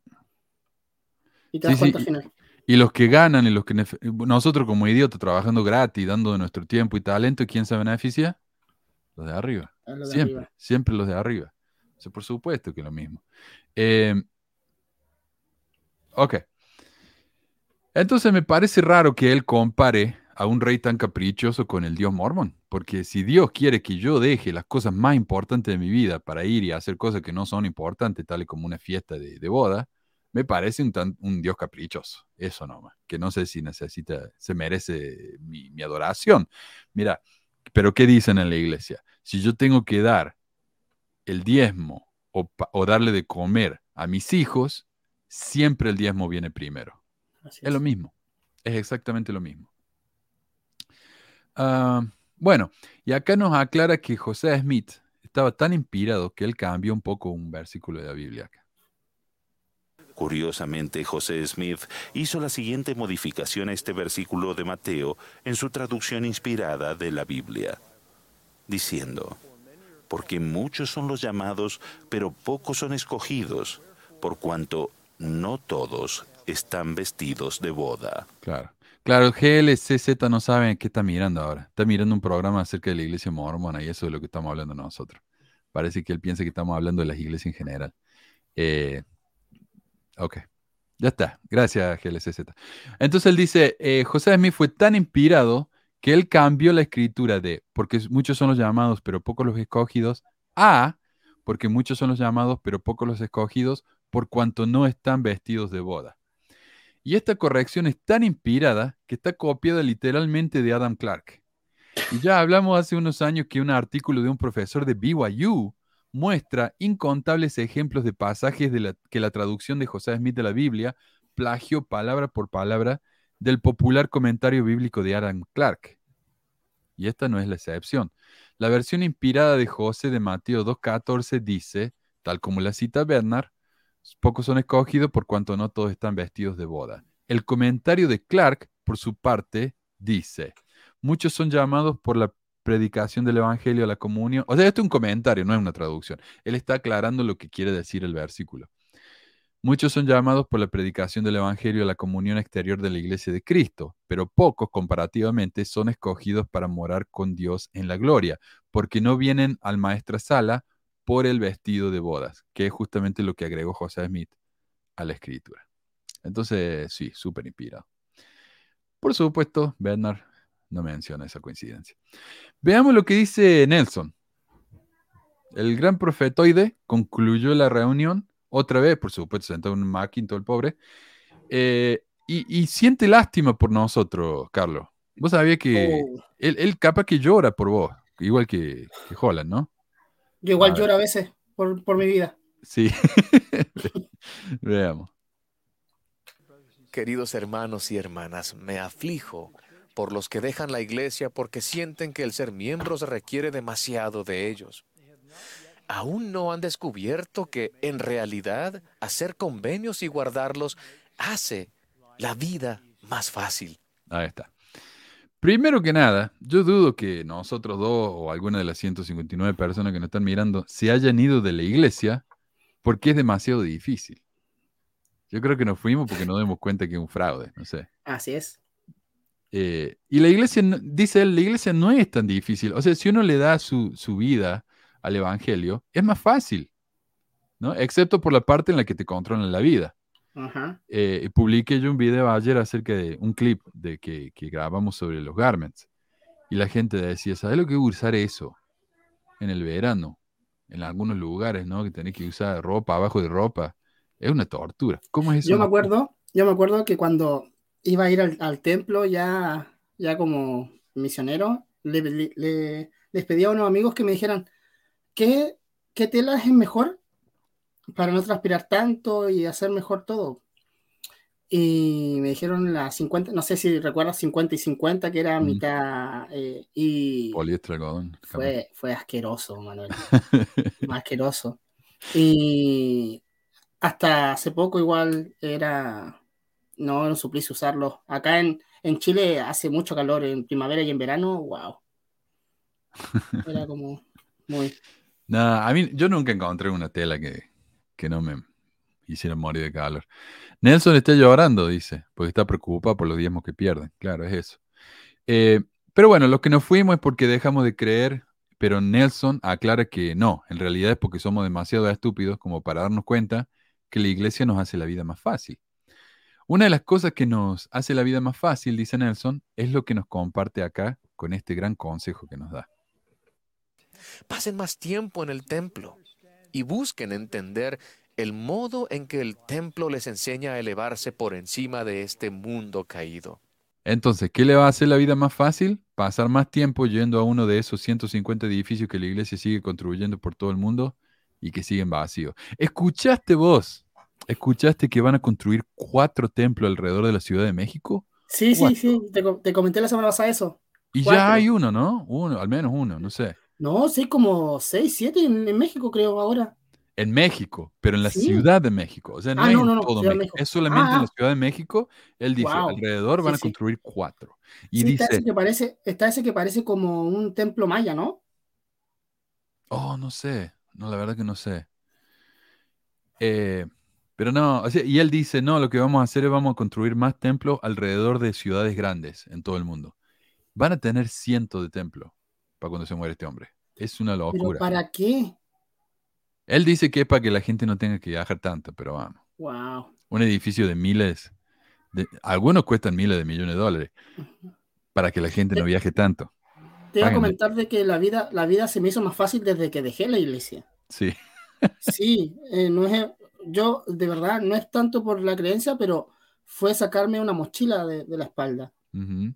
Porque tiene que estar, si eres no sé, presidente de hombres jóvenes o, o mujeres jóvenes, tenés que estar en la mutual, tenés que, no sé, ver seminarios si tienes hijos, eh, leer todos los días, orar todos los días eh, y un montón de cosas. Así que después de eso fue una mochila sí. que se salió y fue mucho mejor. Pero a, a, veces tenés que irte para darte cuenta que las cosas son más fáciles, porque si le escuchas a este hombre, vas a pensar que en cuanto te vayas de la iglesia, la vida se te va a hacer mucho más difícil. Eso es lo que yo, yo, yo agradezco de que, que no tenía tanta familia dentro de la iglesia. Y eso mm. también fue algo bueno, porque si hubiera tenido a toda mi familia dentro de la iglesia, hubiera sido un, no sé, un, ahí sí hubiera sido un desastre, porque no, no, no, hubieran, no me hubieran, uh, ¿cómo se llama? Eh, apoyado, obvio. Claro. Y hubiera sido peor. Eso es difícil para tanta gente, es dificilísimo. Eh, bueno, y esa fue eh, la sesión del domingo por la mañana. En el domingo por la tarde, y en una movida que aparentemente sorprendió al mundo ex mormón, Brad, nadie piensa en los blancos, Wilcox, dio la primera oración. Yo pensé que a este hombre nunca más le iban a dar la, el micrófono. Pero ahí ¿Dio la primera oración? Ajá. Yo pensé que lo habían excomulgado. No, no, todavía está en la presidencia de los hombres jóvenes. Y por eso le dieron. No lo dejaron hablar, pero le dejaron hacer la oración. Pero ese hombre dejó mal a la iglesia, pues ese hombre ya debería eh... estar ya fuera, pues. Sí. ¿O no? O la, raro, revelación, ¿no? la revelación potente que tienen los, los, mormones. Pero bueno, se disculpó en público, así que. Así que si le hubiera robado dinero, ahí sí ya no. Ah, no, ahí, ahí se mete ya con el señor, ya, el señor ya, y el, el, la plata es la plata para el señor. Es demasiado. Es mucho. Bueno, Irene, y esto, esto es curioso porque Nelson dijo que cuando uno se mete en la iglesia y es fiel, la vida es más fácil. Pero mira lo que nos dice Irene acá el otro día. No, esa Donde misma quiera tarde. que se encuentren en la senda de los convenios, descubrirán que deben enfrentarse a las pruebas físicas de la vida terrenal o la oposición de Satanás. Cuando me quejé de lo difícil que era algo, mi madre me dijo, ah, Hal, claro que es difícil. Así se supone que debe ser. La vida es una prueba. Y esto no es tanto, pero yo le voy a tocar un clip más adelante en el que es mucho más claro el ejemplo de alguien que es súper fiel y sin embargo la vida es demasiado difícil. Ahora, yo les quiero leer acá la definición de lo que significa el doble pensar. Doble pensar es un neologismo que aparece en la novela 1984 de George Orwell. Se trata de un proceso de adoctrinamiento por el cual se espera que el sujeto acepte como verdadero lo que es claramente falso o que acepte simultáneamente dos ideas mutuamente contradictorias como correctas, a menudo en contradicción con sus propios recuerdos o sentido de la realidad, lo que llamaría el gaslighting. En relación con las sectas, el doble pensar es muy útil y por lo tanto usado. La forma más rápida de detectar una secta es olfatear el uso de doble pensamiento. La secta busca el control sobre sus miembros, no proporcionando un sistema teológico coherente, sino proporcionando lo contrario, una teología inestable, infinitamente maleable a las necesidades del escalón más alto de la secta e ininterpretable en todo momento para cualquier persona por debajo de ese nivel. Específicamente, y eso lo vemos en los videos de Mafe y Central del Libro de Mormón, donde cada uno trata de entender a la iglesia a su manera y se contradicen entre ellos. Porque el profesor, Manuel, el profesor quiere donar, quiere donar, es segunda vez que pone el mismo mensaje. Eh, abajo, profesor, está cómo puede donar en PayPal. El profesor ha donado antes, qué raro que. Sí, dice que no se puede, que el Dios mormón capaz que le diga que no. El Dios mormón se le, se lo pone en, medio. No, mientras más me dan a mí, menos le dan a los mormones, así que. Eh, bueno, yo te agradezco igual, maestro. Una amiga, el profesor. Eh, pero dice acá, Específicamente, el culto desestabiliza su teología al controlar su lenguaje religioso a través de la ambigüedad, la inversión de, inversión, o sea, dar vuelta, las definiciones y la imprecisión deliberada. Entonces, acá constantemente escuchamos en la iglesia cómo la escritura más importante es el nuevo reporte de la conferencia, porque los profetas constantemente revelan nueva información, por más que sea contradictoria con las revelaciones pasadas las cuales o eran necesarias para ese tiempo en que fueron dadas, pero no para ahora, como la poligamia, o los profetas estaban hablando simplemente como hombres. En esta conferencia ya vimos ejemplo de cómo la iglesia nos hace la vida más fácil y también más difícil, y cómo Dios nunca revela mandamientos que van contrarios a su ley, excepto cuando sí lo hace, ¿verdad? Vimos el ejemplo de, del hombre que Dios le dijo que cometiera estafa, pero eso está mal. Pero cuando le dice a Nefi que mate a alguien, eso está bien. No, está mal.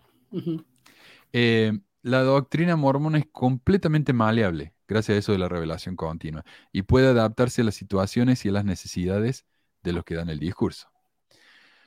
Y al siguiente clip lo agrego nada más que porque me da tanta gracia cuando los mormones se dan palmaditas a sí mismos en la espalda. A ver.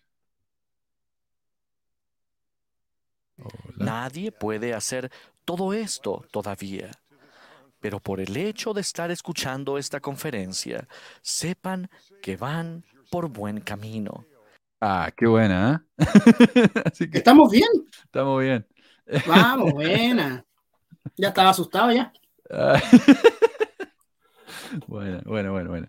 Eh, no me deje entrar acá, pero eh, Ryan Olsen de los 70 ofreció esta joyita de, de, de mm, no sé qué. Acá está. En nuestra relación con el Salvador, Él mira el corazón y no hace excepción de personas. Consideren cómo eligió a sus apóstoles. No prestó atención a su posición social o sus riquezas. Ok. ¿Qué? Él nos invita a seguirlo y creo que nos asegura que nuestro lugar está con Él, dice él. Eh, a ver, yo quería mostrarles el LinkedIn de este hombre. Pero te diste cuenta de que dijo que, elegía, que Jesús eligió a sus apóstoles no importando su estatus social. Claro. ¿Y, qué, ¿y, Este, este, este, Jesús mormón no elige igual? Eh, no, este Jesús mormón solamente llama a las personas más de corazón. Doctorado, cosas así. Mira, acá quiero mostrar, porque este hombre, este hombre dice, no sé por qué no me deja entrar en el LinkedIn, eh, me dice que necesito eh, meter mi cuenta, pero ayer yo lo pude ver sin la cuenta. Eh, más tarde dice él en ese discurso que estaba trabajando en su granja. Entonces él es como que se hace ver como un granjero muy humilde, ¿no? Eh, pero si te vas a su LinkedIn, dice que es granjero hasta el día de hoy, pero también dice que es, a ver, déjame lo traduje acá los, los títulos estos. Vicepresidente ejecutivo y director de operaciones de una agencia de seguros y vicepresidente ejecutivo superior de área en una empresa de correduría. De hecho, si mira las fechas, trabajó en Gallagher, que es la empresa esa de correduría, hasta agosto de 2022, pero lo llamaron como, como 70 en abril de 2022. O sea que trabajó cuatro meses mientras era 70 estaba trabajando en la empresa de correduría, lo cual supuestamente no se puede hacer. Pero ya vimos que el apostolete que le dejaron que se deje eh, los mil millones de dólares que hizo como director de su empresa de, de fitness, ¿no? Eh, así que bueno. Así que este granjerito tan humilde, quien nos dice que Jesús llamó a sus apóstoles sin prestar atención a su posición social o riquezas, eh, es el que nos dice eso. Curioso. Wow. Y más adelante, este mismo hombre nos cuenta una experiencia que me confunde. A ver si, me, si puedes ver por qué. Durante las entrevistas periódicas, una de nuestras magníficas misioneras entró en la oficina. Era una misionera exitosa, una entrenadora excelente y una líder dedicada. Sus compañeras la admiraban y las personas la amaban. Era obediente, humilde y segura de sí misma. En nuestras reuniones anteriores nos habíamos centrado en su área y en las personas a quienes enseñaba. Esa reunión fue diferente. Cuando le pregunté cómo estaba, noté su preocupación. Me dijo, presidente Olsen, no sé si puedo hacer esto. No sé si alguna vez seré lo suficientemente buena. No sé si puedo ser la misionera que El Salvador necesita que yo sea.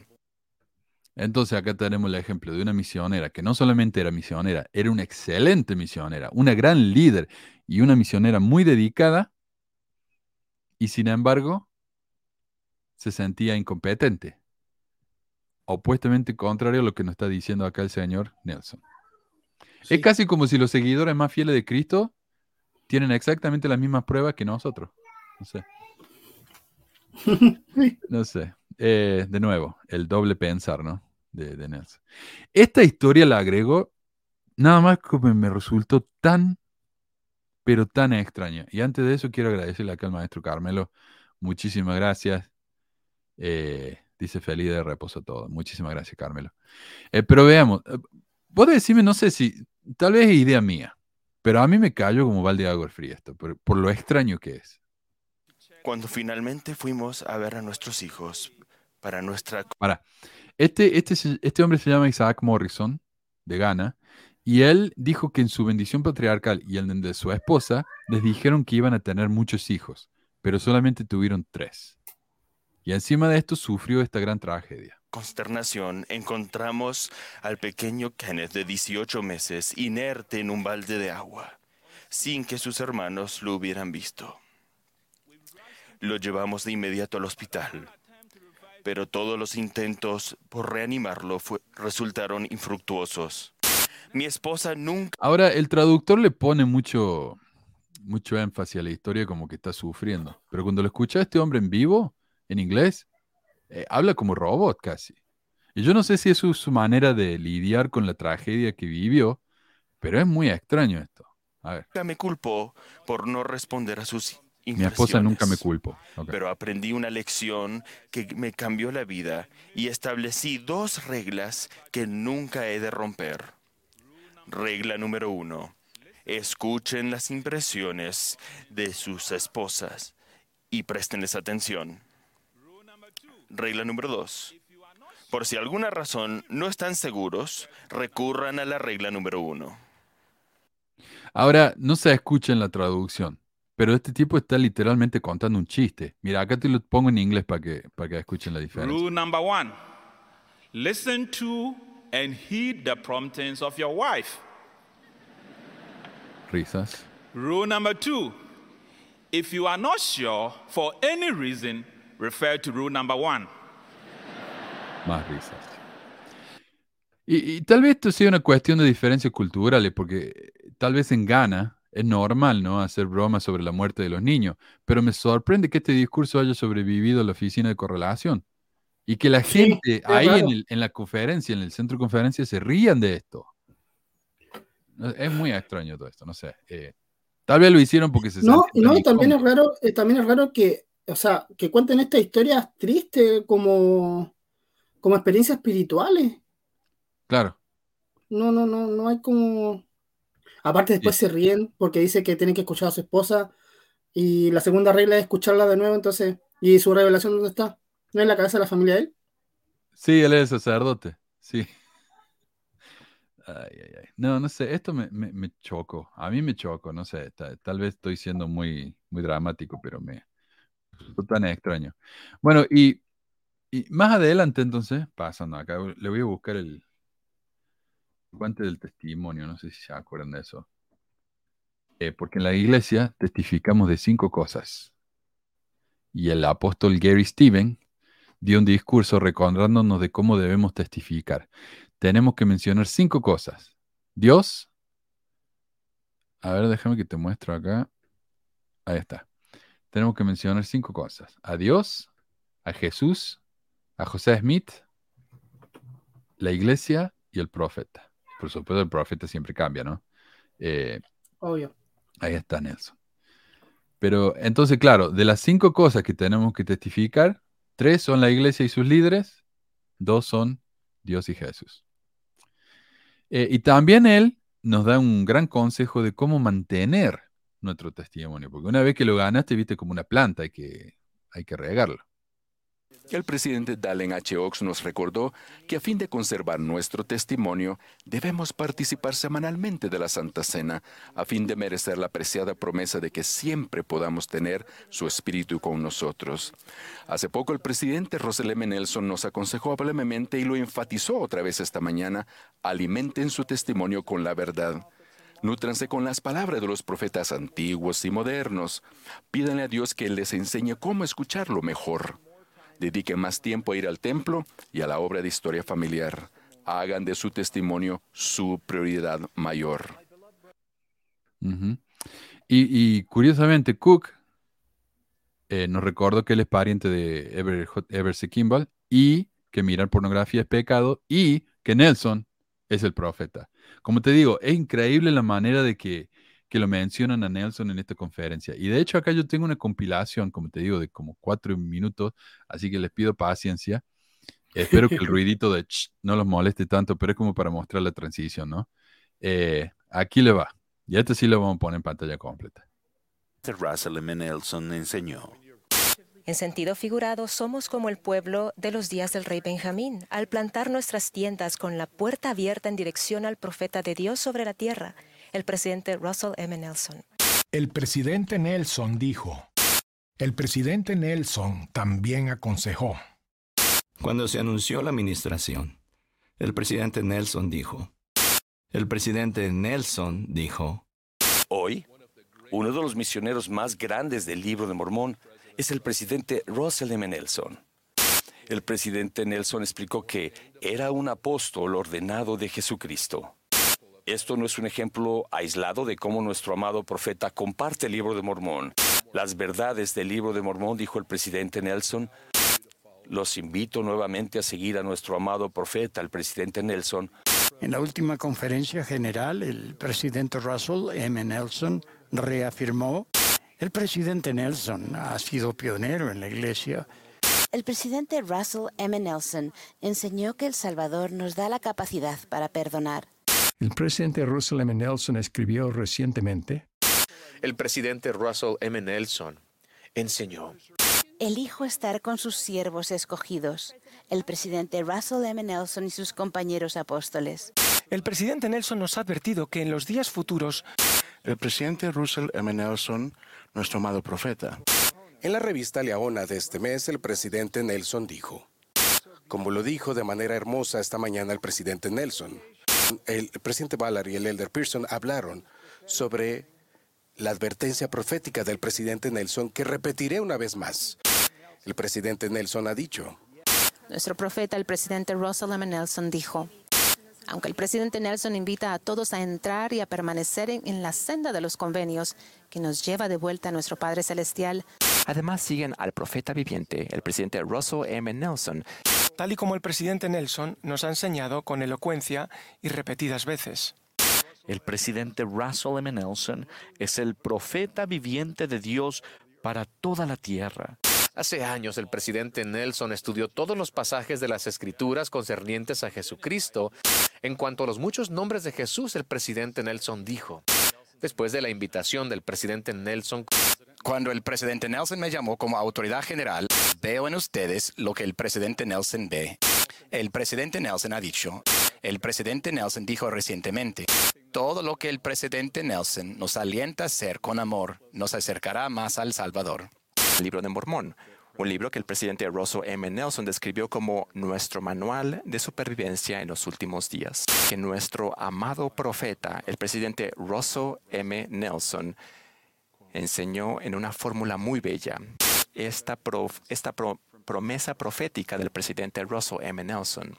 Hace poco el presidente Russell M. Nelson nos aconsejó amablemente y lo enfatizó otra vez esta mañana y que está dirigida por nuestro querido profeta, el presidente Russell M. Nelson. El presidente Russell M. Nelson enseñó, El presidente Nelson bromeó. El presidente Nelson lo enfatizó esto ayer por la mañana.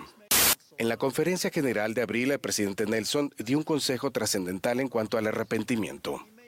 Recientemente, en un mensaje y nuevamente esta mañana, el presidente Russell M. Nelson lo expresó de la siguiente manera. Agradezco que en unos momentos más escucharemos al presidente Nelson. Testifico que Él es el profeta del Señor para nuestros días. Amo y atesoro la maravillosa inspiración y guía que recibimos por medio de Él. Se propone que sostengamos a Russell Marion Nelson como profeta, vidente y revelador.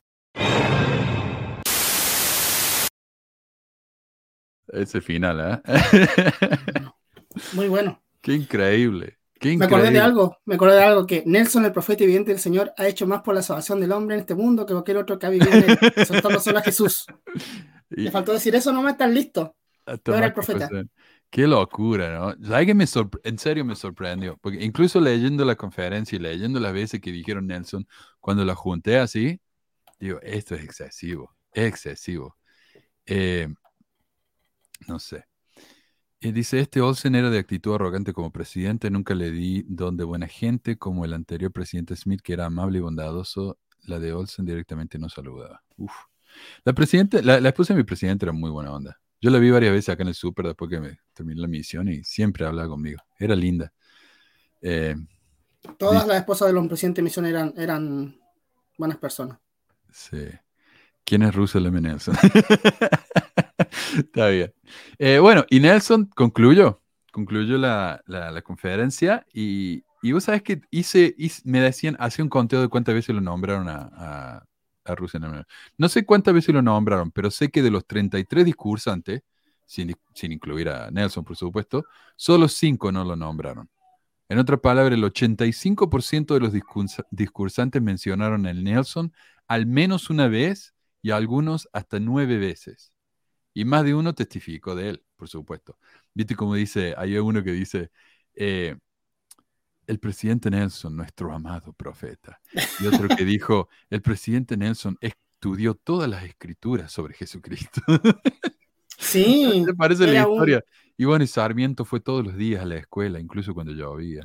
Entonces, eh, Es que em, tienen que, tienen que, es que él, él es su líder, pues tienen que alabarlo, tienen, y yo creo que esto tiene que ver mucho con que eh, son parámetros que da la iglesia. Hablen más de Nelson. Como, sí.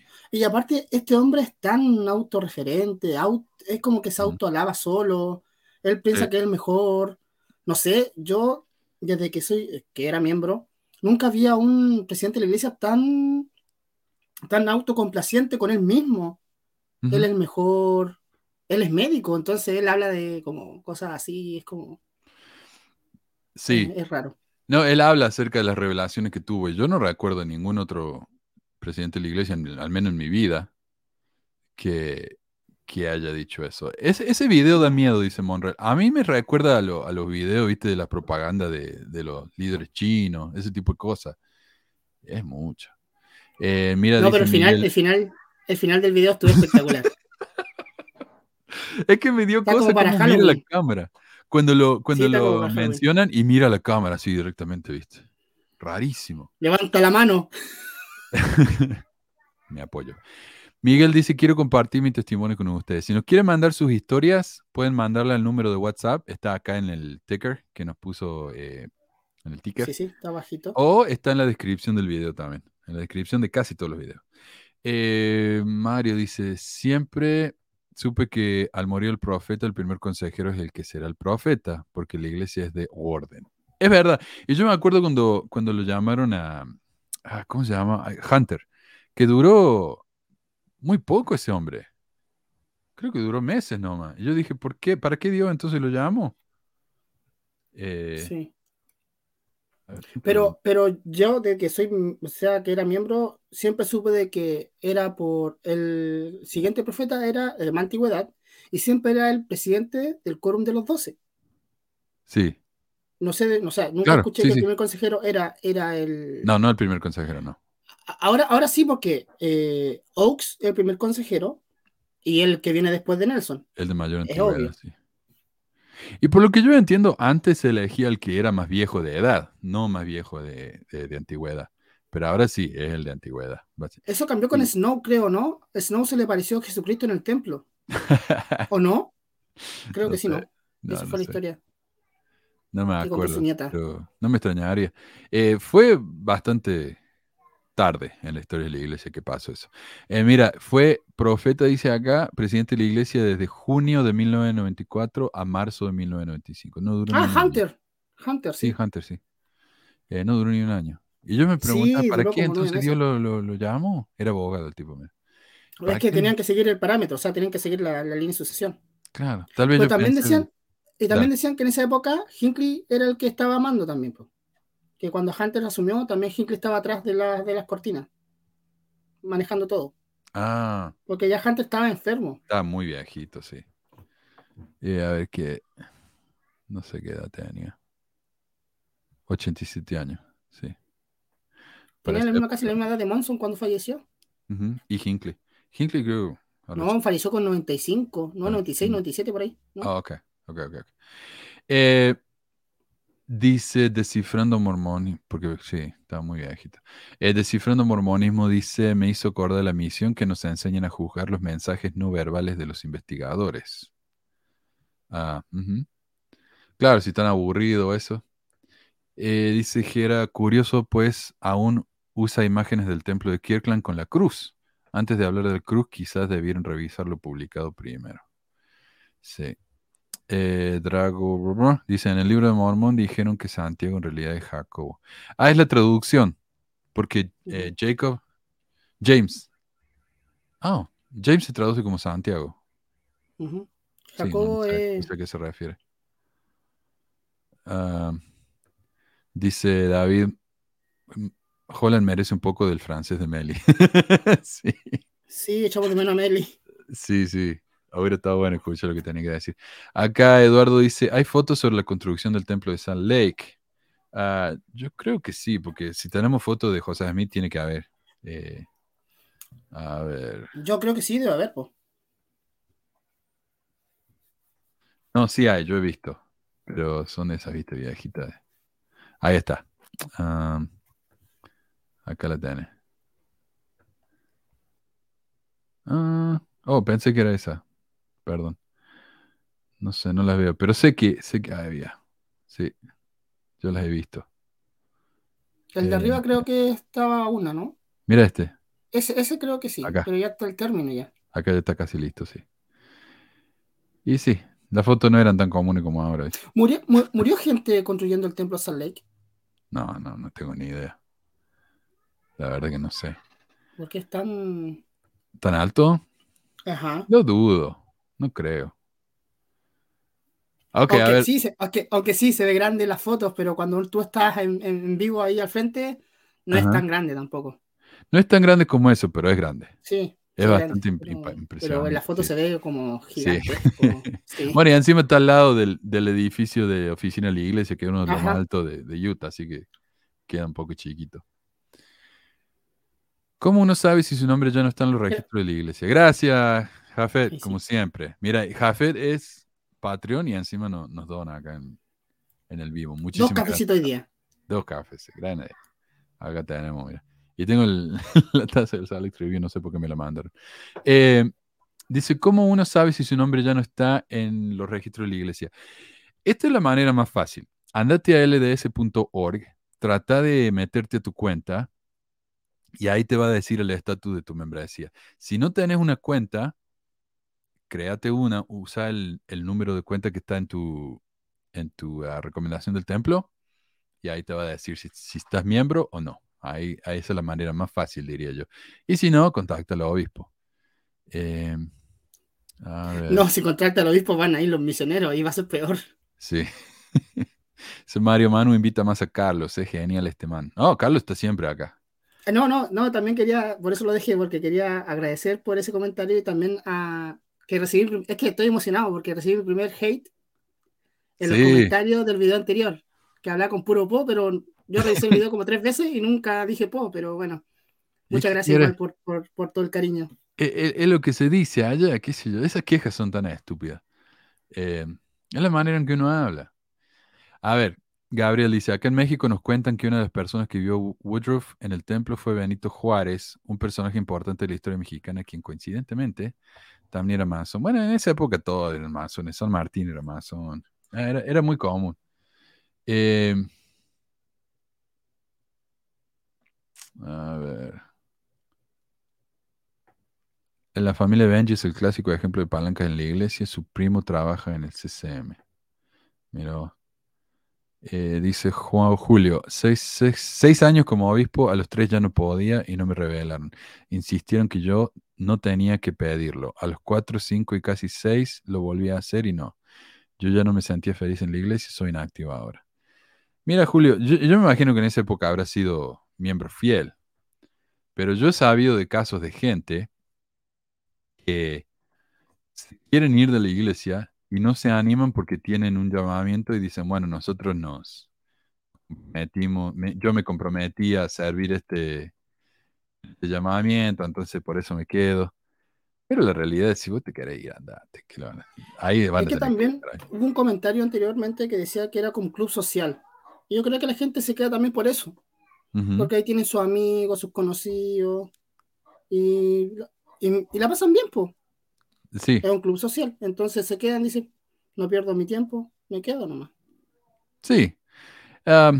Hay gente que lo disfruta, pero este, este amigo acá, obviamente, Julio, no, no lo disfruta. Así que, mira, acá en el sitio del Joseph Smith Foundation dice que efectivamente Benito Juárez se le apareció a, a Wilford Woodruff.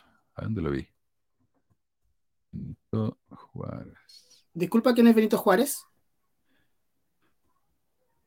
Hay que no, hay que, acá está. Eh, Ahí está Benito Juárez. Benito Juárez es una personalidad mexicana, eh, uno de los más eminentes espíritus que se le apareció al presidente Woodrow Woodruff. Eh, presidente Benito, yo disculpen mi ignorancia, Sí, yo tampoco lo conozco. pero yo lo he escuchado hablar porque por lo que entiendo el Benemérito de las Américas se llama así, por Benito Juárez. Sí, Mm. presidente de México, sí. Y parece que fue un presidente muy admirado, dice 26, vi- 20 ¿cómo se dice? El 26, presidente número 26. Eh, de 1858 hasta su muerte en 1872, sí. El Benemérito. Eh, así que sí, aparentemente. A ver, saquemos esto. Ahí va. Eh, requisito para ser apóstol, Manu. Bueno, según el 70, creo que fue apóstol, eh, uno de los tantos Kimball que hubo, dijo, uno de los requisitos es inspiración y uno de los requisitos es conexión o relación. Así es. que- Familiar más, o sea, es ser familiar de alguien más, más que nada. Claro. Como se diría acá en Chile, tener el pituto. El pituto es como tener como Sí, la, conex- el, sí, la conexión. Sí, sí, sí. Eh, la revelación continua, dice Max, es la manera en que la iglesia nos hace notar que no existe una teología. Exacto, no hay teología mormona. Por eso no hay filósofos mormones sobre teología. Lo único que hay es libros con frases y de inspiras, de que nos hacen sentir bien. Sí. Y la pregunta es, ¿qué revelación continua? ¿Qué revelación han tenido últimamente? O sea, tampoco tienen revelación La, continua. la última revelación fue cuando dijeron que la familia es un hombre y una mujer. Eh, Pero esa fue la programación del Para el mundo, eso fue en los 2000. po. Ah, no, no, y dijeron que, ¿te acordás la semana pasada nos dijeron? Fue Nelson cuando dijo que los hijos de los. Ah, sí, también, pero después cambió a política. Cámbiala, sí. Oh, David dice, es pregunta, ¿por qué jamás dan nombres de las personas a las que se refieren en sus discursos, ni fechas, lugares, etcétera? Claro, porque si no, ahí lo podés verificar. Un amigo trabaja en poner cable, TV cable. Hace unos años me dijo que un líder gringo en el templo de Montevideo le habló, aparte para ver si podía acceder a canales pornos. Luego supe que él era el consejo. Bueno, no sé. Bueno, esos son chismes, ¿no? No sé, tal vez sea verdad. Pero son chistes ju- chismes jugosos, estaría interesante. Em, Espera, espera, Mauno, mira. Uh. Ay, Nancy, gracias. Salud por Nelson. Hay que invitarlo a un cafecito, sí. ya lo vamos a visitar. ¿Vos el sabés que- que, el oh, te tercer quería contar? El viernes fue, el jueves, el- porque el jueves ya empezaron las vacaciones de otoño acá. Entonces el jueves, mi novia me invitó a la casa de un amigo que, que le- es un, es un depart- tiene un departamento arriba del Salt Lake, del, del City Creek. Oh. Y, y él no vive ahí, es una casa extra. Entonces le dijo, no, anda, quédate ahí. Así que fuimos y, y estábamos ahí arriba del City Creek. Mira lo que es eso, loco. Es un departamento chiquito, pero un lujo. Está en el piso 9. Para entrar tenés que entrar un código, ¿viste? O, o poner la, la llave en el ascensor, porque si no el ascensor no funciona. Y nos subimos allá y abrí la ventana, ¡pum! Ahí está, oficina de la iglesia, Kirton McConkie y el, el templo no se veía porque está tapado por el, por el banco, el Science Bank.